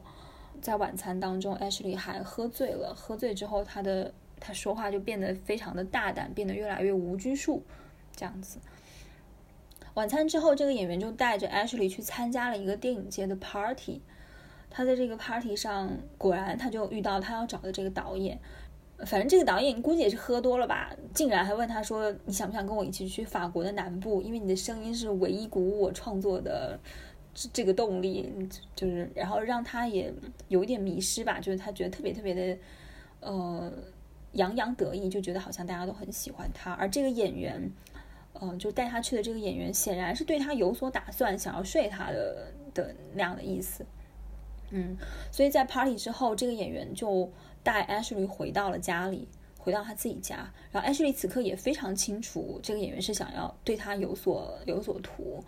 嗯，他被他这个。很 celebrity 的这个身份所吸引，但他又拼命的要自己克制住，说我是有男朋友的人，我必须克制，但还是没有克制住。他们就，呃，到楼上之后，他们就开始亲吻，然后开始撕掉彼此的衣服，然后脱到只剩内衣内裤的时候，这个演员的老婆突然回来了，Ashley 就不得不。呃，仅穿着内衣内裤，然后又随手赶紧抓了一件那个他妻子留下的一件风衣，就夺门而逃，跑进了雨中，什么东西都没有拿，就非常狼狈。另外一边，甜茶他独自回到酒店之后，就打开电视，因为他淋了雨嘛，衣服湿掉，开始换衣服。然后打开电视的时候，竟然就听到电视里面的娱乐新闻提到了他女朋友的名字，他就走出来一看。看到竟然是他的女朋友和那个演员在一起的画面，他当下就神色大变，就心情非常非常的不好。他本来是约好两个人一起要去那个钢琴酒吧嘛，然后晚上他还要参加那个家庭聚会，所以他就自己到了那个钢琴酒吧，想要坐一会儿。在这里呢，他遇到了一个比他大一些的一个成熟的女性。在这跟这个女性聊天的过程当中，他发现她是这个酒吧里的一个妓女，呃，并且，嗯，她开价是五百，他说五百我就可以给你走。然后这个时候他就灵机一动，他说我给你五千，哦，你能不能陪我去参加晚上我们家的那个家庭 party，并且扮演我的女友？因为他们家人都知道他有一个女朋友叫 Ashley，并且是 Arizona 的呃银行的老板的女儿，觉得非常门当户对，大家都想要见一见。所以他现在找不到他的女友，他就请了一个 hawker 来扮演他的女友。那真是一个非常庞大的纽约上流社会的 party。就如果不说的话，你可能比如说会以为是电影界的名流的 party，但实际上只是他们的一个家庭聚会。这个 hawker 就扮演着他的女友，在派对上自如的和大家社交，还有他的哥哥的妻子不时爆发出就是令人尴尬的假笑声。他的父亲还私下对他的母亲赞美说：“嗯，我我们儿子的女朋友真棒，真不错，什么之类的。”派对结束之后，甜茶的妈妈就把他叫进屋里。妈妈非常不客气的、直接的拆穿了他带了一个妓女来参加 party 这件事情，就是他一眼就看出来了这件事情。甜茶被这么直接拆穿，他也只好认了嘛。他们他就跟他理论好一好一番，他就跟他母亲说：“你。”一直逼着我看这些艺术展，然后学钢琴、听歌剧、参加上流社会的 party，做这些事情，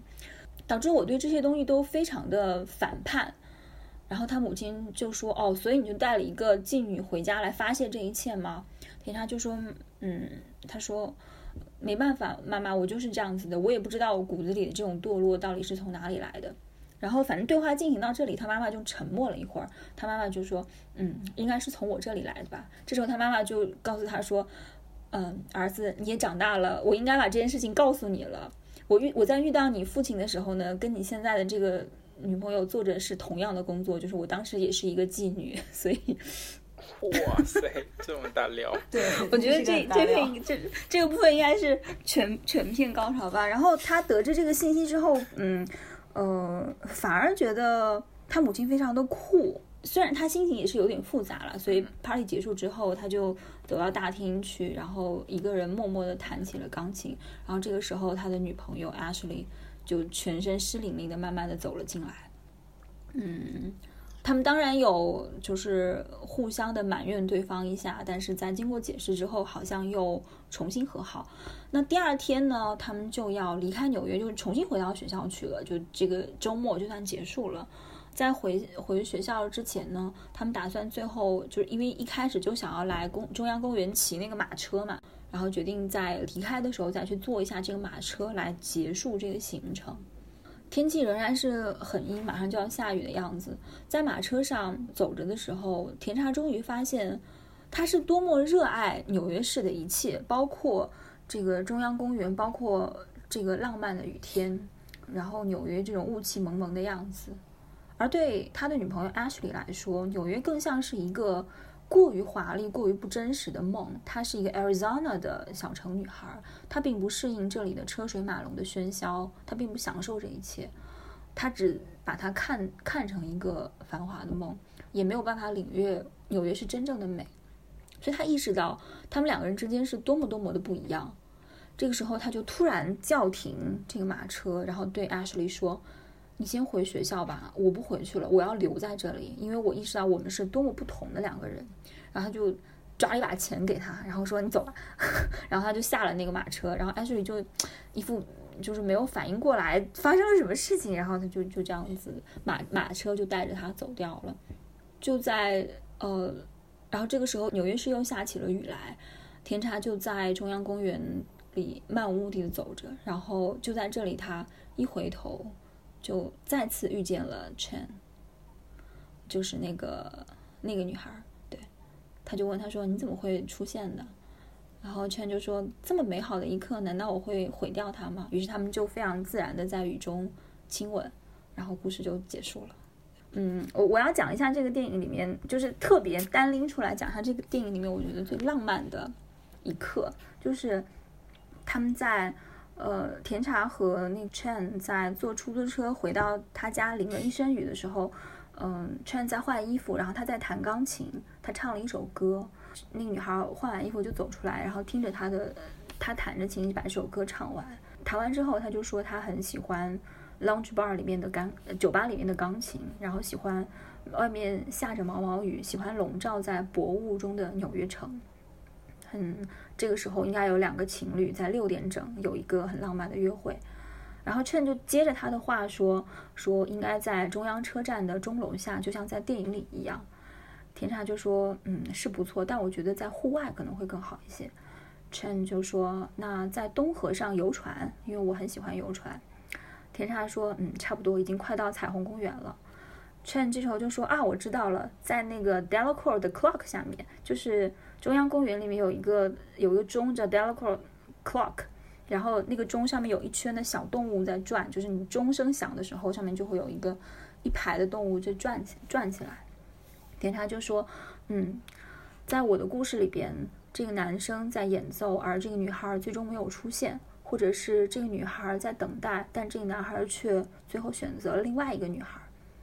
Chen 就说：“难道他们就不能好好的在雨中亲吻吗？”然后甜茶就接着说：“那你想象一下，你是这个故事的主角，现在是六点差四分，你正在房间里面走来走去，外面开始下起雨来。”你就在公中央公园的 Delacroix Clark 的这个钟钟的下面，期待着你的皮肤科医生，因为因为这女孩之前跟他讲说她在约会一个皮肤科医生，所以他就说你你在中央公园的这个 Delacroix Clark 下面等待着你的皮肤科医生，但是他的腿刚刚被诊断出了肿瘤，每分钟都在扩散，然后圈就说你能饶了我吗？我的故事里面就不能一切都好吗？应该是他见到了我，然后抱着我吻了我。一切都很美好，没有人需要做，没有人长肿瘤，没有人需要 biopsy。对，就是这是他们中间的一段在雨中，然后非常浪漫的一段对话，有一点像是互相拆台，但是又有一点浪漫。所以在这个结尾处的时候，他从 Ashley 的马车上下来，然后在中央公园里面漫无目的的走走着的时候，雨在下着，他就不知不觉的走到了这个 Delacroix Clock 的前面，然后这个时候钟。正好敲响了六点，上面小动物在在转着，然后他回过头就看到了 Chen 向他走来，然后他就问他说：“你怎么会出现在这里的？”Chen 就说：“这么美好的一刻，难道我会毁掉吗？”田叉就问他说：“那你的皮肤科医生呢？”Chen 就说：“我的皮肤科医生非常帅，非常有钱，非常聪明，但是我还是来到了这里。”然后他们就在 Delacroix Clock 下面接吻，然后就像就像在电影中的一模一样。这个电影就结束了，嗯，挺美的，挺美的，挺美的一部电影。哦，我觉得就是特别典型的，呃，伍迪·艾伦电影，就是就是我觉得他的电影里面有有一种气质，就是无论发生什么都不必大惊小怪的这样的一种气质。对，就是一切都可以淡淡的叙述，然后平静的发生。但是你你看，包括他这个电影的片名就是这么的普通，纽约的一个雨天。对。就好像是无数个雨天中的一个雨天，而浪漫的故事、爱情故事就是每天都在发生。他们就是这么普普通通，但是就是这么美好。嗯，所以我特别特别的喜欢。嗯，但这种普通还是非常非常具有诗意的。嗯，对，就是就是感觉事件具有很强的流动性，而嗯，每时每刻都有失控的可能。但是你就是接纳这种失控，然后就嗯嗯，就在这种失控里面，可能也会遇到很很幸福的事情吧。嗯，对。嗯，还讲完了。我本来还想讲，嗯，《春心荡漾》是我跟松饼我们两个都很喜欢的爱情电影，对对对，对吧？对，我们刚刚忘了提《春心荡漾》，《春心荡漾》比较特别，因为我我发现我之前列出来的片单全都是。呃，年轻的男孩女孩的，就是直直男直女的爱情，因为我特别的直，然后我特别的主流，对我感觉我好像喜欢的爱情特别特别的主流，然后唯独春心那样，嗯，我也没有觉得他非常特别，但是他是一个呃三十七岁的女性和一个二十三岁的男性之间的爱情故事，嗯，他很好玩，他呃这个三十七岁女性是乌玛瑟曼。然后这个这个男孩是谁？忘了，是那个男孩好像不是特别有名的那个，还是《苹果酒屋法则》里面那个？但是他的妈妈很有名，一个反正一个就演那个男孩妈妈的，对，是梅丽尔·斯特里普，对，梅梅丽尔·斯特里普，呃，他是呃梅丽尔·斯特里普，他是一个心理医生，然后他有一个病人是。呃，乌马瑟曼，乌马瑟曼每一次呃来找他咨询，都在倾诉说他爱上了一个年轻的男孩子，然后但是他已经三十七岁，他不知道应不应该去争取，他很犹豫。然后心理医生就鼓励他说：“你当然应该啊，就是任何年龄都有追寻爱情的权利啊。”殊不知他爱上的这个人呢，是这个心理医生的儿子。哦，对，好了，好了，这个剧情。对，然后。然后其实这个电影很幽默，就是你看的过程当中会觉得很好笑、很开心。然后真的就是梅丽尔·斯特里普得知这个人就是他儿子，他那种崩溃，你会觉得非常好笑。但他后来还是接受了。嗯，对，但是他们最后没有在一起他们还是分手了。然后我一直印象很深很深的一个情节，就是在最后结束之后，嗯，他们已经分开很久了。然后又有一天，他乌玛瑟曼走过了一个酒吧，然后他往里面看了一眼，不不不，就看到是是那个男呃生走过了一个酒吧，啊，是我反了吗？对，然后他看到那个是男生走过了一个酒吧往里面看了一眼嗯对他隔着那个呃门的那个窗户，然后然后对他就因为天气很冷嘛，他就用哈了一口气把那个玻璃窗户搓开，然后就看到他，然后然后那个男呃乌玛瑟曼在里面也看到他，然后我们就回头望了一眼，然后相视一笑，然后又继续自己的生活。就我很喜欢很喜欢这一幕，嗯嗯我很喜欢那些最后没有在一起的爱情故事。好因为我觉得某种程度上这样更加真实，就是这种没有在一起，像呃比较像是不是为了刻意让他们在一起而去做的那种 happy ending，它更加的，我我觉得更加真实吧。而且有的时候，其实你最怀念爱情是没有在一起的那些爱情。你你刚刚分享的那个就是纽约的一个雨天，我我那个他没有涉及到后面，没有涉及到后面的情节，他们只是在那一刻在一起了。那我觉得这样子没有什么问题，他不是为了刻意的去做什么。嗯，最后 happily ever after 那种，好像我好像一时举不出例子来。是想不起想不起来。呃尤其有一个反例，就是那些年我们一起追的女孩，她反而最后是没有在一起。嗯那我觉得反而那个是特别特别动人的，就是在婚礼上他幻想自己去，呃，对，去吻那个女孩，然后就一切都都在他的幻想中进行，就仿佛是有一个那是幻想吗？那不是真的那是吗？幻想，没有啊，他没有吻到她，那是幻想，是幻啊是。幻想啊！对，啊，好吧，嗯，好吧，我以为觉得是，我当时以为是真的，我觉得哎挺酷的，这多棒！嗯，是幻想。然后他其在实是在结尾的时候，在结尾的时候，两个人相遇，然后说好久不见的是哪一部啊？是那些年我们一起追过的，还是另外那一部？好久不见，对，就是他们后来换成了，后来换成换了那个。少女时代是有在一起，少女时代是有在一起，就过了好多好多年之后，他为他准备了那个、演唱会，刘德华的演唱会，他变成了刘德华演唱会的一个什么工作人员，然后，哦那就是了。就我觉得这个就有点没有在一起啊，就是他后来长大之后，不是那个以前演《流星花园》的那个谁演的那个男生长大了之后嘛？对对对对对，演唱会那个其实就是在一起，就是 happy ending，他只是没有很明确的说出来。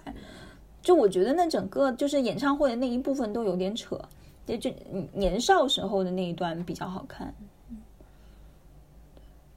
但但很多很多的观众还是非常，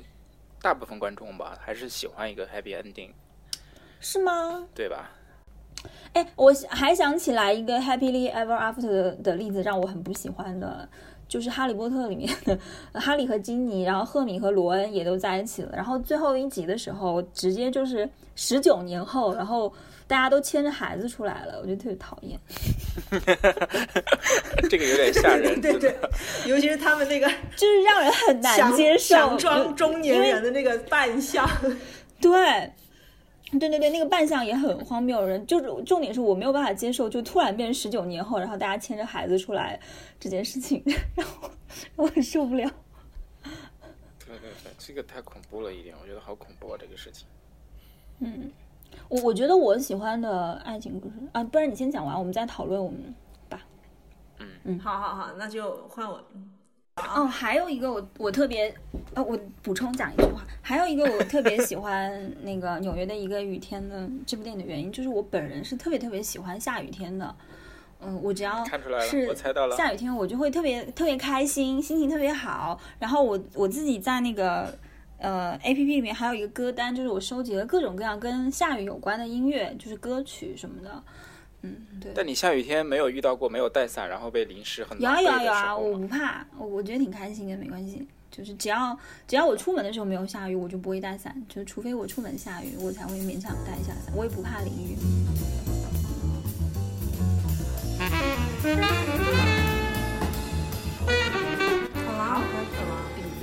要说的是，我爱你，莫里斯，就是大家应该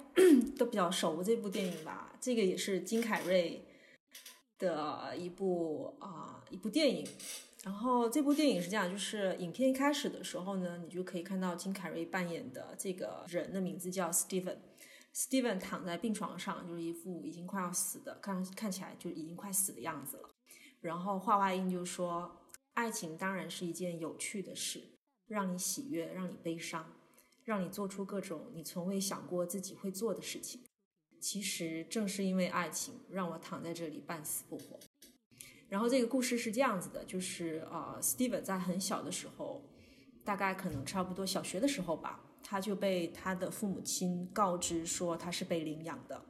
然后，但是虽然如此，他也并没有就自暴自弃，所以他就决定要成为他所能够成为的、所能够做到的最好的人。然后长大之后呢，他就成了一名警察，呃，娶了一个妻子，也生了一个女儿。那其实他当警察的主要原因呢，是为了能够比较方便寻找自己的亲生母亲，因为他的养父母告诉他说，他们是就是在医院那边就直接给了钱给一个女的，然后那个女的就把他的小孩就给了他，然后他就很想知道说，呃，就是很想跟他的亲生的母亲相认，然后他果然就是利用他的职务之便，就找到了他啊、母亲亲生母亲住的地方，他就去了那个地方，非常紧张的敲开了门。正好是他母亲开的门，然后他看了一眼屋内，就是他的可能是他亲生父亲的一个男男子和另外两个跟他年年龄相仿的另外两个男子正在过生日，他就对他母亲讲说：“我知道你把我送人是一个错误，但是我们每个人都会犯错。我之所以到这里来，是要告诉你，我原谅你了。我们现在是时候创造一个新的开始。”结果他母亲就非常紧张的把门关上了。他说：“他说你你。”他说我：“从来没有送走什么儿子什么的，你不要再来打扰我。”然后根本不想要跟他相认，然后他非常伤心的离开了。他离开的时候说：“我是你的第二个儿子。”他其实说这句话的意思就是说，你你在我之后还又生了一个，所以我我实在想不出到底是什么样的理由让你把我送走。但是他一离开之后，他就立刻放弃了继续跟他亲生母亲相认的这件事情，他就跟他的妻子和女儿搬到了德克萨斯。换了一份工作，但是到这里的时候呢，他就他就坦白了自己的身份。他说，其实其实他是一个同性恋，然后他总是就是在德克萨斯的时候，总是利用加班或者是接待客户作为借口来欺骗自己的妻子。但是呢，生活总是会让一切水落石出的。有一天，他在偷腥回来的路上就出了车祸，然后在那个呃医务人员把他抬上救护车的时候。他就下定决心，那一刻他下定决心，他要做真实的自己，要过自己的生活，他不要再活在谎言里面了。所以他从医院里面出来之后，就一个人搬到了呃，应该是佛罗里达吧，然后认识了她的男朋友吉米，然后他们两个人就在佛罗里达过着非常奢靡享受的生活。因为就是她相当于她要养她男朋友嘛，然后就送非常多的这种礼物啊，然后去泳泳池去夜去那个做 SPA 啊、做美容啊什么什么等等的。但其实呢，他的工作是根本支撑不起他这样每个月的开销的，所以他就开始了他的诈骗诈骗的人生。他保险诈骗、信用卡诈骗，甚至是护照诈骗，或者是贩卖一些烂掉的番茄，然后通过诈骗，他就赚了非常多的钱。然后在圣诞节的时候，她就会买非常昂贵的手表送给男朋友，就是她买了一个金色的手表送给送给他，然后她男朋友拿拿起来的时候就有点有点犹豫，就有点不是特别的喜欢，然后她就跟她男朋友讲说：“你是因为金色的原因，是因为它是金色的吗？你放心，我又买了另外一个银色的给你。”所以她其实是买了对表。他说：“我知道你不喜欢金色的，所以我买了银色的给你。”然后呢，他同时呢，而且他他就是他跟他妻子其实还保持着非常好的一个关系。然后他在圣诞节他还同时送了非常多大量的现金给他的前妻和就是送钱，就一叠一叠的那种那种钱。但是当然，因为他毕竟是诈骗嘛，所以他就是被送进了监狱。那他真正的他的真爱就在这个时候红磨坊和他相遇了。然后他在监狱里面遇见了伊万麦菲利普莫克雷戈里斯，对他一见钟情。呃，菲利普莫里斯是就是那个，对，呃呃呃呃，对那个哦，一万一万演的，对。然后呃，在影片里面呢，是一个金发碧眼的男孩，然后相当的腼腆，相当的单纯。然后那个呃，Steven 问他说：“我我为什么从来没有见过你？你你都没有去院子嘛？就他们不是有那个放风，你犯人是可以在院子里面做各种的呃呃活动的。他其实跟我们想象的那种监狱不太一样，他那个监狱可能相对环境比较宽松一些，你可以在院子里面可以有各种打篮球啊什么等等都可以。”然后莫里斯说：“对，他说我我我我我是不喜欢，我从来没有去过院子。”然后那个他就史蒂文就问问那个莫里斯说：“你是怎么进来的？”他说：“哦，我是因为租车过期，时间太久没有还，然后就被当做盗窃送进了监狱。”然后两个人就相见面的时候就相谈甚欢，双双坠入了爱河。但是这个时候莫里斯就叹了一口气说：“为何我偏偏今天才遇见你呢？”然后史蒂芬说：“怎么了？”他说：“莫里斯说，我今天晚一点的时候就要被转移到另外一个营区了。”然后史蒂文就安慰他说：“没关系的，我们的相遇是命运的安排。”然后呃，莫里斯就住进了新的营区的牢房。这个时候，他就收到了史蒂文托托人捎来的一张纸条。纸条里面就跟他讲说，我还送给了你巧克力，然后他想说怎么可能还送我巧克力？他说就在你旁边的那个卷纸里面，然后他就把那个就是卫生纸那个卷筒拿起来，然后里面巧克力就掉出来，他中卫生纸中间不是空的嘛，然后就是他已经托人事先把巧克力藏在那里了，然后两个人就这样就是啊暗通款曲，就互相通信往来了一段时间之后，然后啊有最后一次莫里斯给 Steven 寄了一封信。在信里面有这样一句话，他对 Steven 讲说：“很久没有人对我这么好了，这对我意义重大。我多希望你在这儿啊，快点回信吧，爱你的菲利普。”三天之后，在这三天里面，莫里斯一封回信都没有收到，非常的着急。可是三天之后，当他正在床上辗转反侧的时候，他的房间门打开了，Steven 就站在那里。然后莫里斯说：“天哪，你怎么做到的？”然后史蒂文说：“啊，我认识一个人，然后我让他帮我搞定了。”然后他就轻轻的抚摸莫里斯的脸，说：“以后一切我都会搞定的。”接下来呢，就是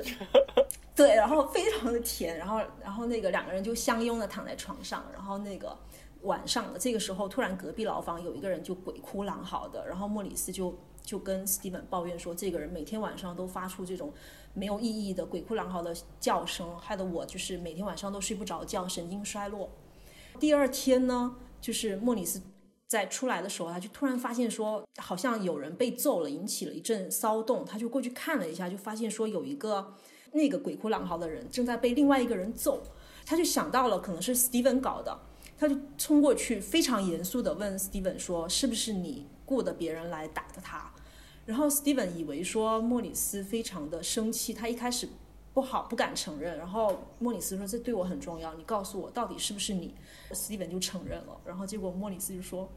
他说这是别人为我做过的最浪漫的事情。”然后就扑到 Steven 的怀里面，就嘤嘤嘤嘤嘤，就甜蜜的哭泣，你知道吗？天哪！然后两个人就两个人就就是这样在监狱里面就旁若无人的甜蜜了很长的一段时间。包括什么？他们会他们会呃，请隔壁的狱友一个就是黑人大胖子，然后请他半夜的时候放放歌，然后两个人就在就在监狱里面就是就是相拥着这样跳舞什么的。然后那个 Steven 就很他很擅长就是用钱贿赂别人，所以比如说他们去老去吃吃那个食堂吃饭的时候，别人都是什么一一碟这种黑黑的菜，然后一一勺饭，然后他们就是轮到他们的时候就是两块大鸡腿，类似像这样子。然后呃，但是好就好景不长，就是 Steven 贿赂别人转监狱的这个事情就被狱警知道了，然后他就被带走了。带走的那那那一刻呢，就是莫里斯就不顾一切的追出去了。就是你想，他原先是一个就是连去院子放风都不去的人，但这一次他就一直追出去，他就是路过了监狱的不同区域，然后路过形形色色的其他的囚犯啊，跟狱警，最后就追到了院子里面。然后这时候看到 Steven 正坐上那个就是转转监的那个车，然后他就对着坐在车里的 Steven 大声喊说：“我爱你。”然后 Steven 也大声的喊说：“我发誓我们很快就会在一起的，我也爱你，菲利普·莫里斯。”但是事实上，接接下接下来的三三个月里面，他们都没有机会见面，就是只能靠通信。那三个月之后呢，Steven 就被释放了。他就立刻想办法把那个莫里斯从监狱里面弄出来。他一边在快餐店打工，然后一边就假扮律师申请那个莫里斯的假释。他非常厉害，我我觉得大家去看电影的时候就可以去看一下，他真的我觉得是智商非常高的。他一边假扮律师，就是写那个假释信给。拿到律师行，然后一边又假扮法官打电话去给这个律师行问说，哦，有一封假释信，然后是不是就我一直没有收到什么什么，你可不可以帮我就是呃加急处理一下等等之类的。然后他就真的申请到了莫里斯的假释，然后莫里斯就假释出来，两个人就同居了。那呃，但是两个人要过日子嘛，所以 Steven 就靠他就是写了一份假的简历，然后夸大他自己的那个工作的经验，就居然做了一家公司的财务总监 CFO，就坐上了这个职位。然后呢，他就开始利用财务的漏洞，就是挪用公司的钱，就从利润里面挪用公司的钱，然后就跟莫里斯过上了梦寐以求的生活，就是游艇、豪车，然后别墅这样子。但是当然，就是所有的犯罪的事情都最后都会东窗东窗事发的，所以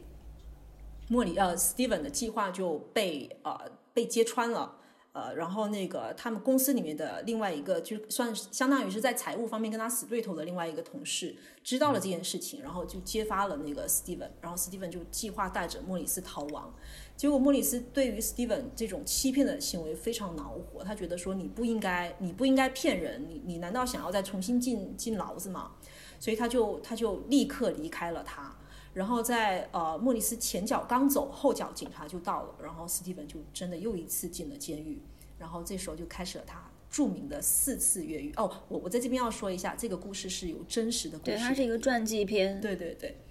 然后就著开始了他著名的四次越狱。第一次呢，他伪造了他的保释文件，就是也跟他之前呃帮那个莫里斯申请假释是一样的，整个过程他伪造伪造了保释的文书，然后就大模大样的走出去了。结果当然又被抓回来了。第二次呢，他就让另外一个呃就是他的狱友打破了他的头，然后在狱医帮他就是治疗的时候，他就偷走了那个狱医的名牌。接着呢，他在牢房里面用绿色的墨水染染绿了自己的囚服，因为可能狱医穿的都是那种绿色的、淡绿色的那种那种服装，他就染绿了自己的囚服，然后拿着那个医生的名牌，又大摇大摆地走出了监狱。第三次，他就托人帮他搞来了一套，因为他发现说，呃，就是监狱会有一些临时工进来，然后临时工在出去的时候会拿那个就是。保保安的对讲机，就是临时工要出去的时候，就会拿一个对讲机这样敲敲门，然后警察就是呃就会放他出去。他就请人帮他搞搞来一套服装，结果搞来的是就是一套黑色的渔网丝袜，然后皮红色的皮热裤和豹纹的背心，然后又穿的那套衣服，然后偷了一个保安的对讲机，就假扮成监狱的临时工，就又轻松的离开了。这次呢，他离开之后就终于见到了莫里斯。但是莫里斯仍然因为史蒂文在骗他，而且还拖累了他，就非常生气。然后史蒂文就好不容易劝他开了门，正想跟他开，他说：“你开门吧，我有一句话要跟你说。”然后莫里斯就真的好不容易开了门，他正要说出那句话的时候，警察就扑过来了。然后这时候就把两个人都一起带去了警局。然后坐在警局里面的时候呢，史蒂文就对莫里斯讲说，就会转过头跟他讲说：“我我爱你，我我仍然爱你，莫里斯。”但是莫里斯看都不看他，就说：“从认识你的时候，你就一直在骗我，你还怎么指望我爱你？我连你是谁我都搞不清楚。悲哀的是，你肯定连自己是谁也不知道。”然后他说：“莫里斯说，我如何去爱一个不存在的人？我永远都不会原谅你，永远都不会。”然后这时候莫里斯就被带走了，就是他就两个人就住进了不同的那个营房。然后这个时候，Steven 的话外音就是转到那个 Steven 躺在那个病床上，他的话外音说：“这个是我最后一次见到莫里斯，但是我知道他是对的。我的生命就是由不同的谎言编织而成，骗别人的钱，呃，或者是骗别人的爱，骗他们不要离开我。其实，其实他在这里你可以看到，其实莫呃 Steven 他是一个从小非常缺爱的人，所以他才会靠就是去骗这些东西来得到别人别人别人的爱，然后。”在监狱的这段时间呢，就是你可以看到，从画面里面可以看到，Steven 就是日渐的消瘦，他并且被诊断出患了艾滋病。然后在另一个营房的莫里斯就从另外一个人那边得到了斯蒂文病重的消息，就立刻冲去了医务室，然后红着眼睛，就是但是医生拦拦住他，狱警拦住了他，没有办法让他见到那个斯蒂文。然后医那个医生出来之后就对莫里斯讲说，他说我们无能为力，就是只只是时间早晚的问题而已。然后我们现在就是要按照那个程序，要把他送到一个疗养机构。那可能他就是会在疗养机构，我们会呃慢慢照顾他一段时间，直到他离去。然后莫里斯就给 Steven 打了一个电话，然后护士就拿着那个电话，把话筒放在 Steven 的耳边。Steven 这个时候就是已经没有办法说话了。然后莫里斯在电话里面讲说：“他说我虽然还在生你的气，但是我爱你，我从未停止过爱你。我此生最幸运的就是遇见你，即使我现在不能够在你身边，但是我的心永远是你的。”然后史蒂文没有说话，电话就挂断了。几天之后呢，莫里斯就从从狱友的狱友那里就得知了史蒂文已经病逝的消息，他就他就痛哭，但是他那个痛哭，因为他毕竟在监狱牢里面，他没有办法放声痛哭。呃，正在哭泣的时候呢，狱警就把他叫出来了，他说：“你的你的律师找你。”结果他一打开门，发现站在他面前的律师就是史蒂文。他就立刻给了 Steven 一个巴掌，然后这个时候呢，就就回放。其实呢，其实 Steven 他是怎么样？他为了要再次越狱，他越狱的目的其实是为了要能够把莫里斯保释出去。然后呢，他就在狱中学习了一些艾滋病的知识。他开始就是吃很少很少很少的东西，然后装出各种病症，就是在半夜的时候挖自己的喉咙，让自己呕吐，就是可以把自己吃掉东西吐出来，这样就会可以就是让自己变得非常消瘦。同时呢，他花钱找人修改自己的体检的记录，就是把自己的血液记录做了，就伪伪造了一份血液记录，然后呢，千方百计让自己能够被转移到那个疗养机构。那一转到疗养机构之后呢，他就假装医生，打电话给这家疗养机构询问说，啊，我们正在寻寻找有没有艾滋病人愿意为实验捐赠遗体，然后呢。Steven 呢，又就又在这家疗疗养机构内部去申请说，我要成为这个捐赠遗体的病人。但因为你要捐赠遗体的时候，医生就不会再对这个病人做任何的任何的治疗，也不会让他吃任何的药，相当于就是让他就就在病中死掉。这样的话，这个遗体才可能会更有研究的价值。所以他就被他就被送出了疗养机构，回到了回到了自己住的地方。然后他就去呃，就是又伪装律师。就把那个把那个呃莫伊斯保释了出来，这就是他第四次的越狱，也是非常最著名的一次越狱。但是当然最后还是还是没有办法，他在保释他在要保释莫里斯出来的时候，在法庭上就是呃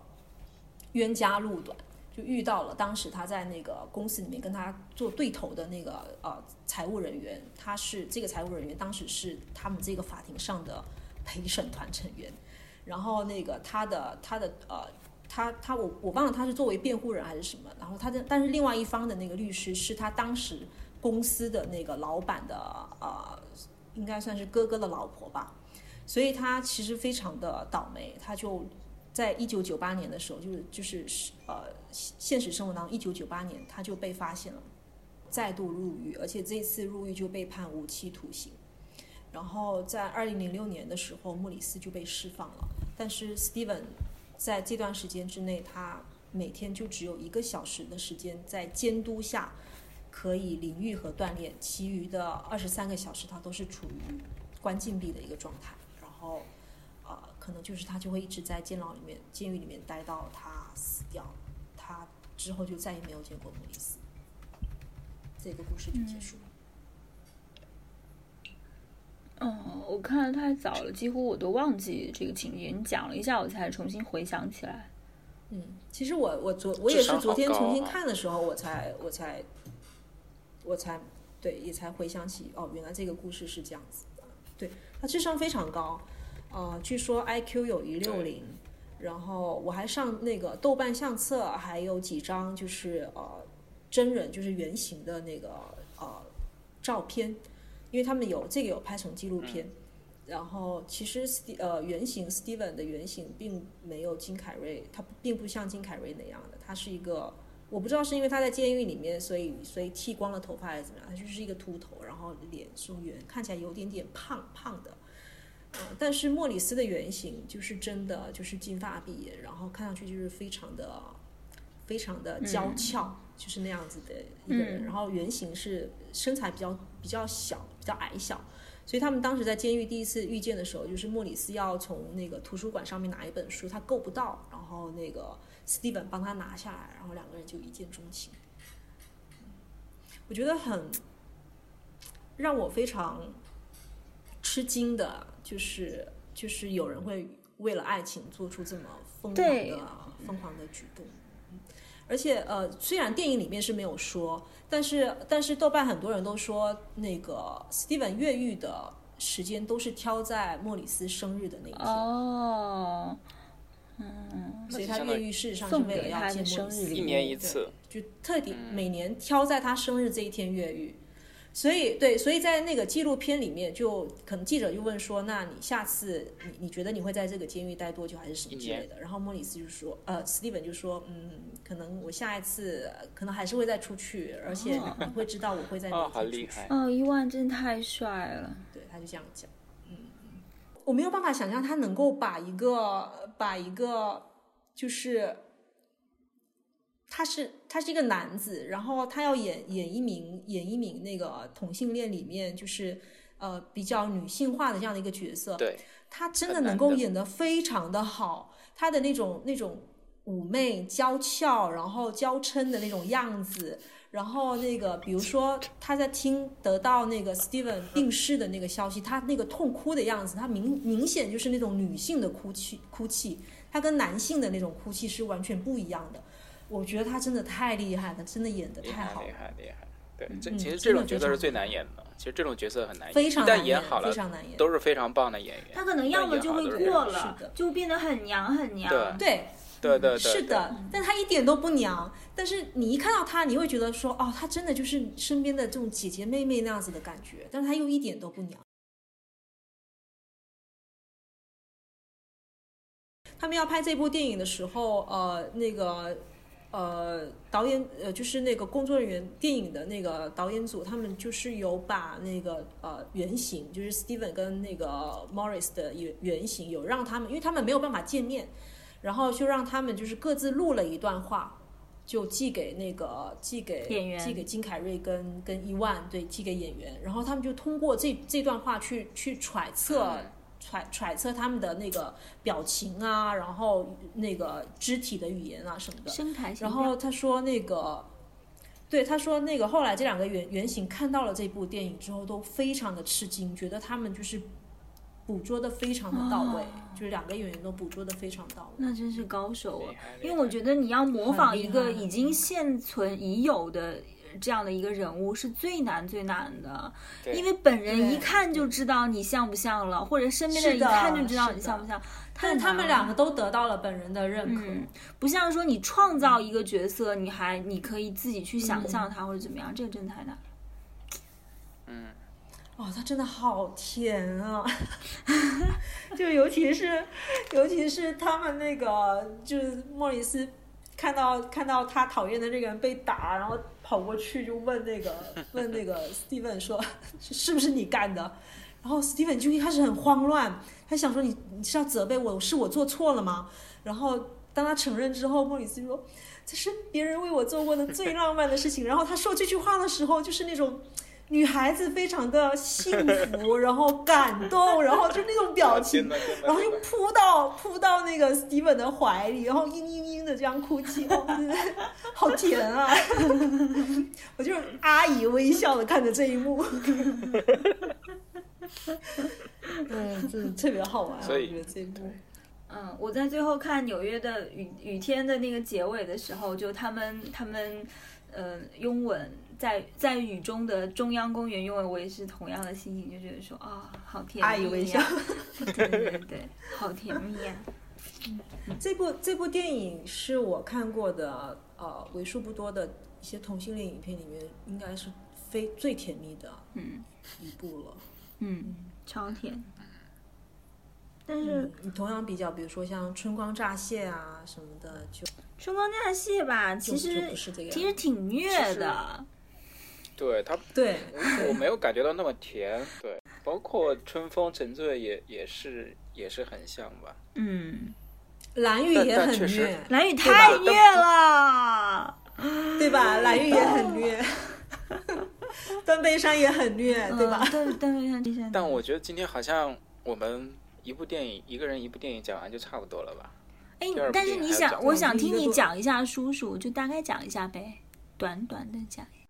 其实这一部片呢，你可以把它归类为一个一个一个艺术片吧，所以它的情节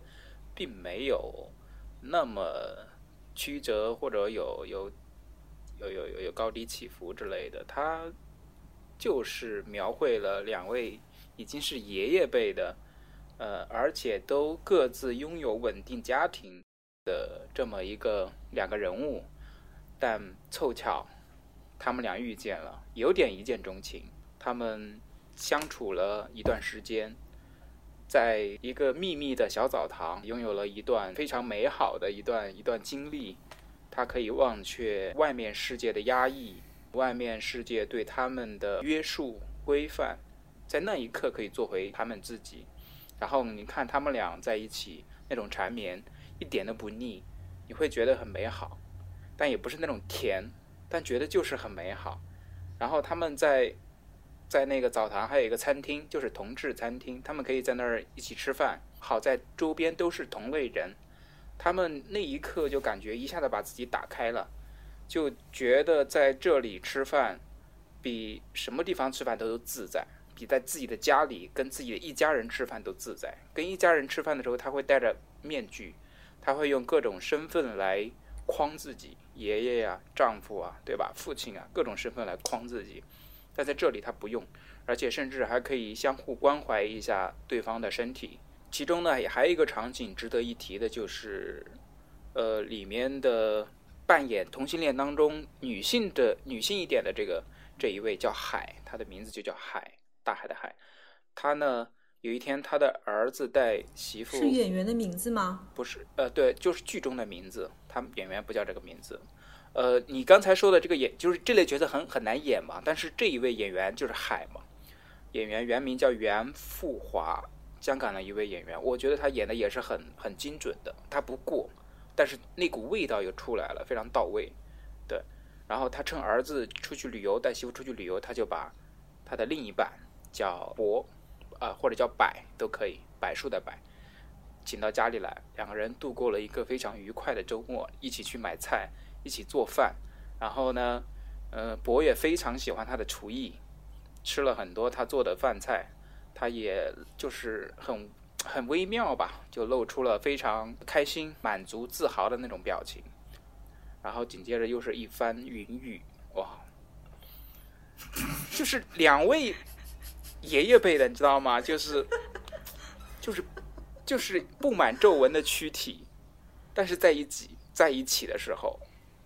你会觉得没有那么的油腻，或者没有那么的恶心，你会觉得，嗯，哎，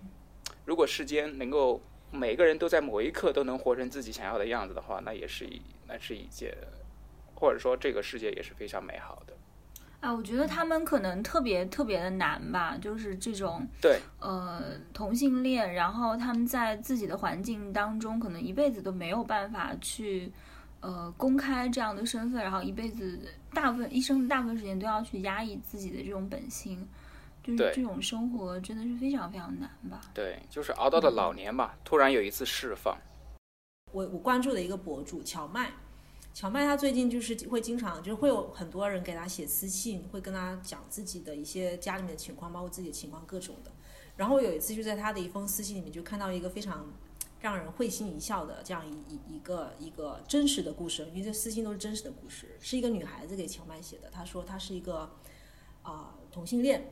然后她就有一天就决定跟她妈妈出柜，就跟她妈妈讲了这个事情。嗯然后结果过了一段时间之后就，他妈妈就跟他讲说，他说你很勇敢，然后你你的勇敢让我决定也向你坦白。结果他妈妈也是个同性恋，哦，然后他们两个人就，他们两个人就同时决定不想要再跟他爸爸隐瞒这个事情。啊，母女俩就跟他的就是对，就跟跟跟他爸爸跟他丈夫就也坦白了这个事情。结果呢，这位男这位男性呢就非常的理解，然后就同意说可以。那那如果是真的是这样子的话，我完全理解。那那我们就就离婚好了，我也不不再妨碍你去追求你们的幸福什么的。然后他爸爸妈妈就离婚了。那离婚之后，因为他爸爸的这种态度，就让他爸爸妈妈之间的关系仍然是非常好的朋友的关系。他们现在一家人仍然会出出门去去玩啊什么的。我就觉得真的，嗯就原来就是现实当中还是有这样的一些会让你觉得觉得很很有对很积极的一些事情。我觉得这才是摩登爱情，哎，非常的现代，非常酷。对对对对对，对对是的。嗯，可是你能想象那个女孩的心情吗？当她知道她妈妈也是个同性恋的时候，就就像那个雨天里面，她当她知道她妈妈也是一个 hawker 的时候，也是对对对，是的，是的。哎，应该会比较他应该惊喜，觉得说惊喜之惊喜，后然。后然后会觉得他妈很酷吧？嗯我如果是我的话，我会觉得我妈好酷。但是他应该会为他，他应该会也感到很心疼的，他妈妈吧？嗯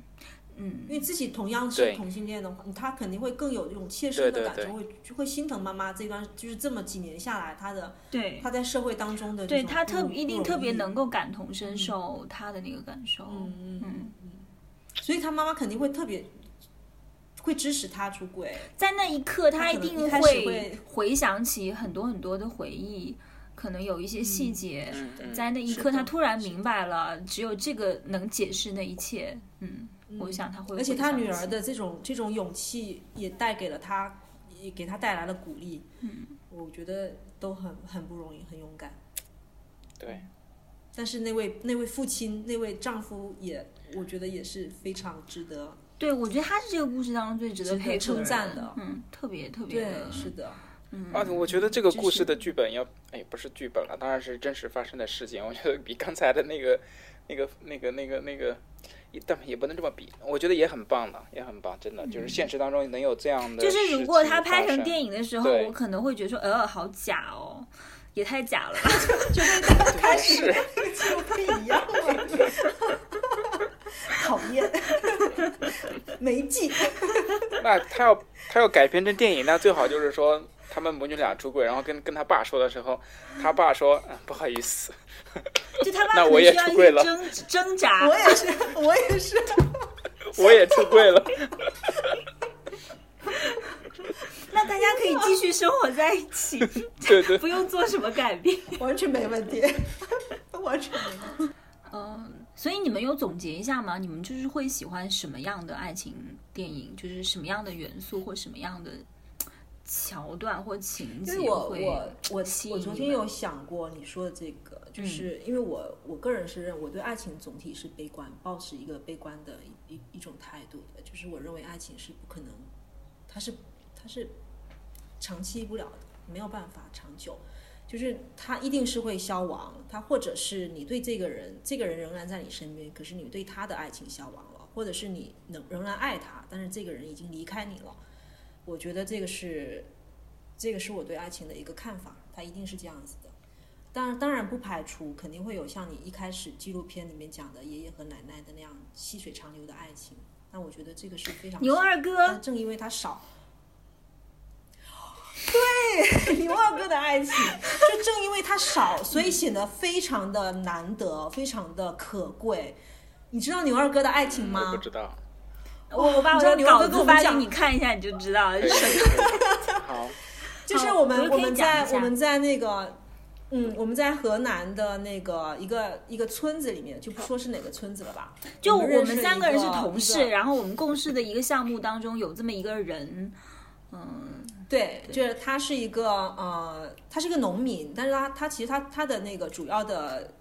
主要的工作是那个大卡司机，然后他就是经常会在会在一些就是西北的那些城市，就是到跟那个西北到中原这这个地方，就是来回不停的就是拉运东西，所以是常年的不在家，而且他经常就是会在一些就是条件非常恶劣的那个那个呃跟险恶的这种这种环境里面要要开的那个大卡车。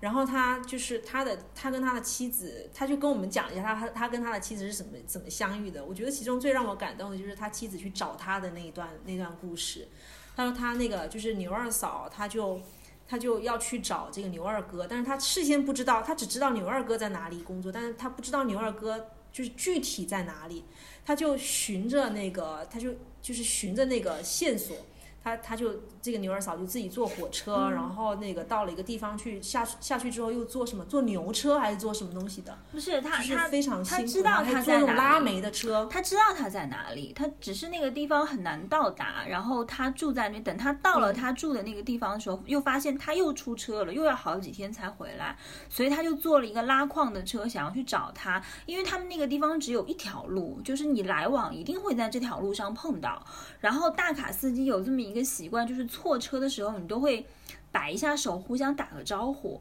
所以他们就在错车的时候，牛二哥看到对面有个人跟他摆了摆手，然后竟然是他的太太，然后他当时就惊了。两个人谁也没有想到会在那个地方突然错车遇到。嗯，他们是十八岁的时候在一起的，嗯，中学的同学，然后然后谈恋爱，嗯，在约那个什么人约黄昏后，人约小树林，然后传了个纸条，然后就在一起，然后一辈子他都，他特别特别爱他，就是在我们去采访他的时候，他那时候可能有五十多了吧，这现在这个时候。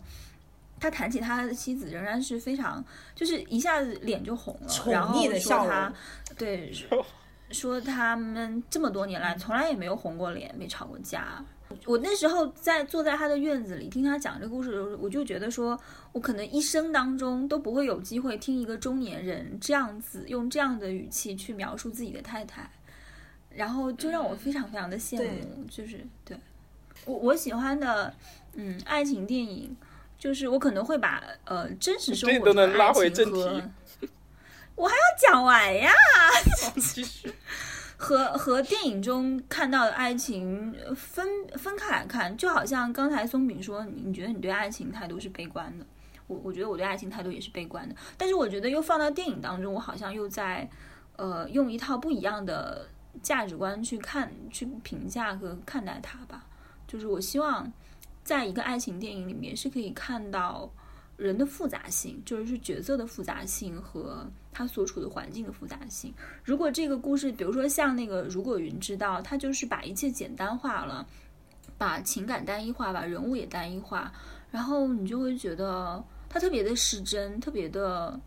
嗯，特别不像一个真实的故事。嗯，反而我我觉得，嗯，在情感当中，你有挣扎，有徘徊，可能有犯错或者是什么的，我我觉得那个是很真实的。嗯，或者说你你可能退缩了，比比如说你最后没有在一起，因为那个女孩子有帕金森，然后你想到以后要照顾她，她可能会呃越来越严重，甚至你需要处理她的粪便什么之类的，你想到这些东西你退缩了，那我觉得这个是真实的，我我喜欢我很喜欢这样的东西。然后我希望在这个爱情故事中看到的女性，嗯，不要太公主，不要太卑微，不要是那种完全被动的角色，而被动被追求、被动接受、呃，被动被宠爱这样子。我希望他有他的自己的主动性，有他的那个主观性，然后他是一个有自己态度的人，然后我会喜欢这样的故事。就是对于什么样的爱情电影可能会吸引我？呃，第一，我我们非常的一致，我对爱情也是悲观的。我觉得爱情就是，就像《地球最后的夜晚》里面，就是那个不转的时钟，还有那个烟花，就是爱情就是一瞬间的，但是那一一瞬间可以成为一个永恒。嗯，所以，所以它是你抓到了就抓到了。你没有抓到的话，它也就会稍纵即逝。但是失去了也没有什么哀怨，就是生活嘛。除了爱情，还有还有很多其他的东西，它并不是唯一的。嗯，对。嗯其实说到这个，我我我本来是想要分享被光抓走的人。哦，对我觉得这很值得讲。这是这是国内啊，对就是大陆的那个跟爱情有关的影片，我觉得拍的最好的一部。我我其实觉得爱爱情的本质就是是就是爱不得，就是不可得。然后你看，像被光抓走的人，他他他有了这么一个很奇怪的设定，就是相爱的人被抓走了，留下来的都是不相爱的，就是没有爱情的人。嗯。然后在这里面就有三个故事，但我觉得白客那个故事有点可惜啊，他可能因为可能审查的关系吧，他没有办法很好的展开。但是黄渤的那个故事跟那个王珞丹的那个故事都是都是对我觉得对当代当代人现代人爱情的一一种侧写，对对，就是你可以看到它是一个婚姻当中的状态，以及一个就是包括很多很多人很多女性会很喜欢的一个一个所谓跟爱情有关的话题，就是就是第三者。然后然后其实我还挺喜欢王珞丹这个这个故事，她很想，是她其实也不是说她不想知道，她其实她很想知道，她很想知道她她老公到底是跟谁走了。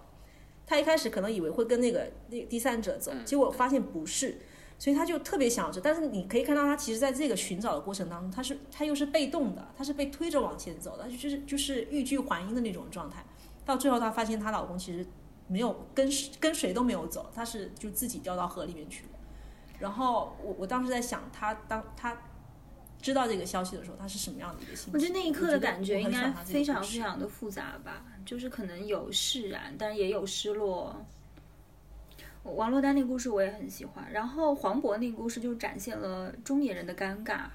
对，中年人想要有一点什么，但最尴尬的就是他和他和他那个同事两个人在房间里面那个尴，那个太尴尬了。就是尴尬到我一直挠椅子的程度，但是我又觉得很精彩。然后黄渤也真的是演出了那种尴尬，演的特别好。对对对，他演的非常好，非常好。电影他我觉得他那个呃黄觉黄觉饰演的那对夫妻邀请他去参加那个俱乐换妻俱乐部，他他想去的，然后他一直在一直在跟自己的道德做做斗争。对对对，我觉得这也很也是非常现实的。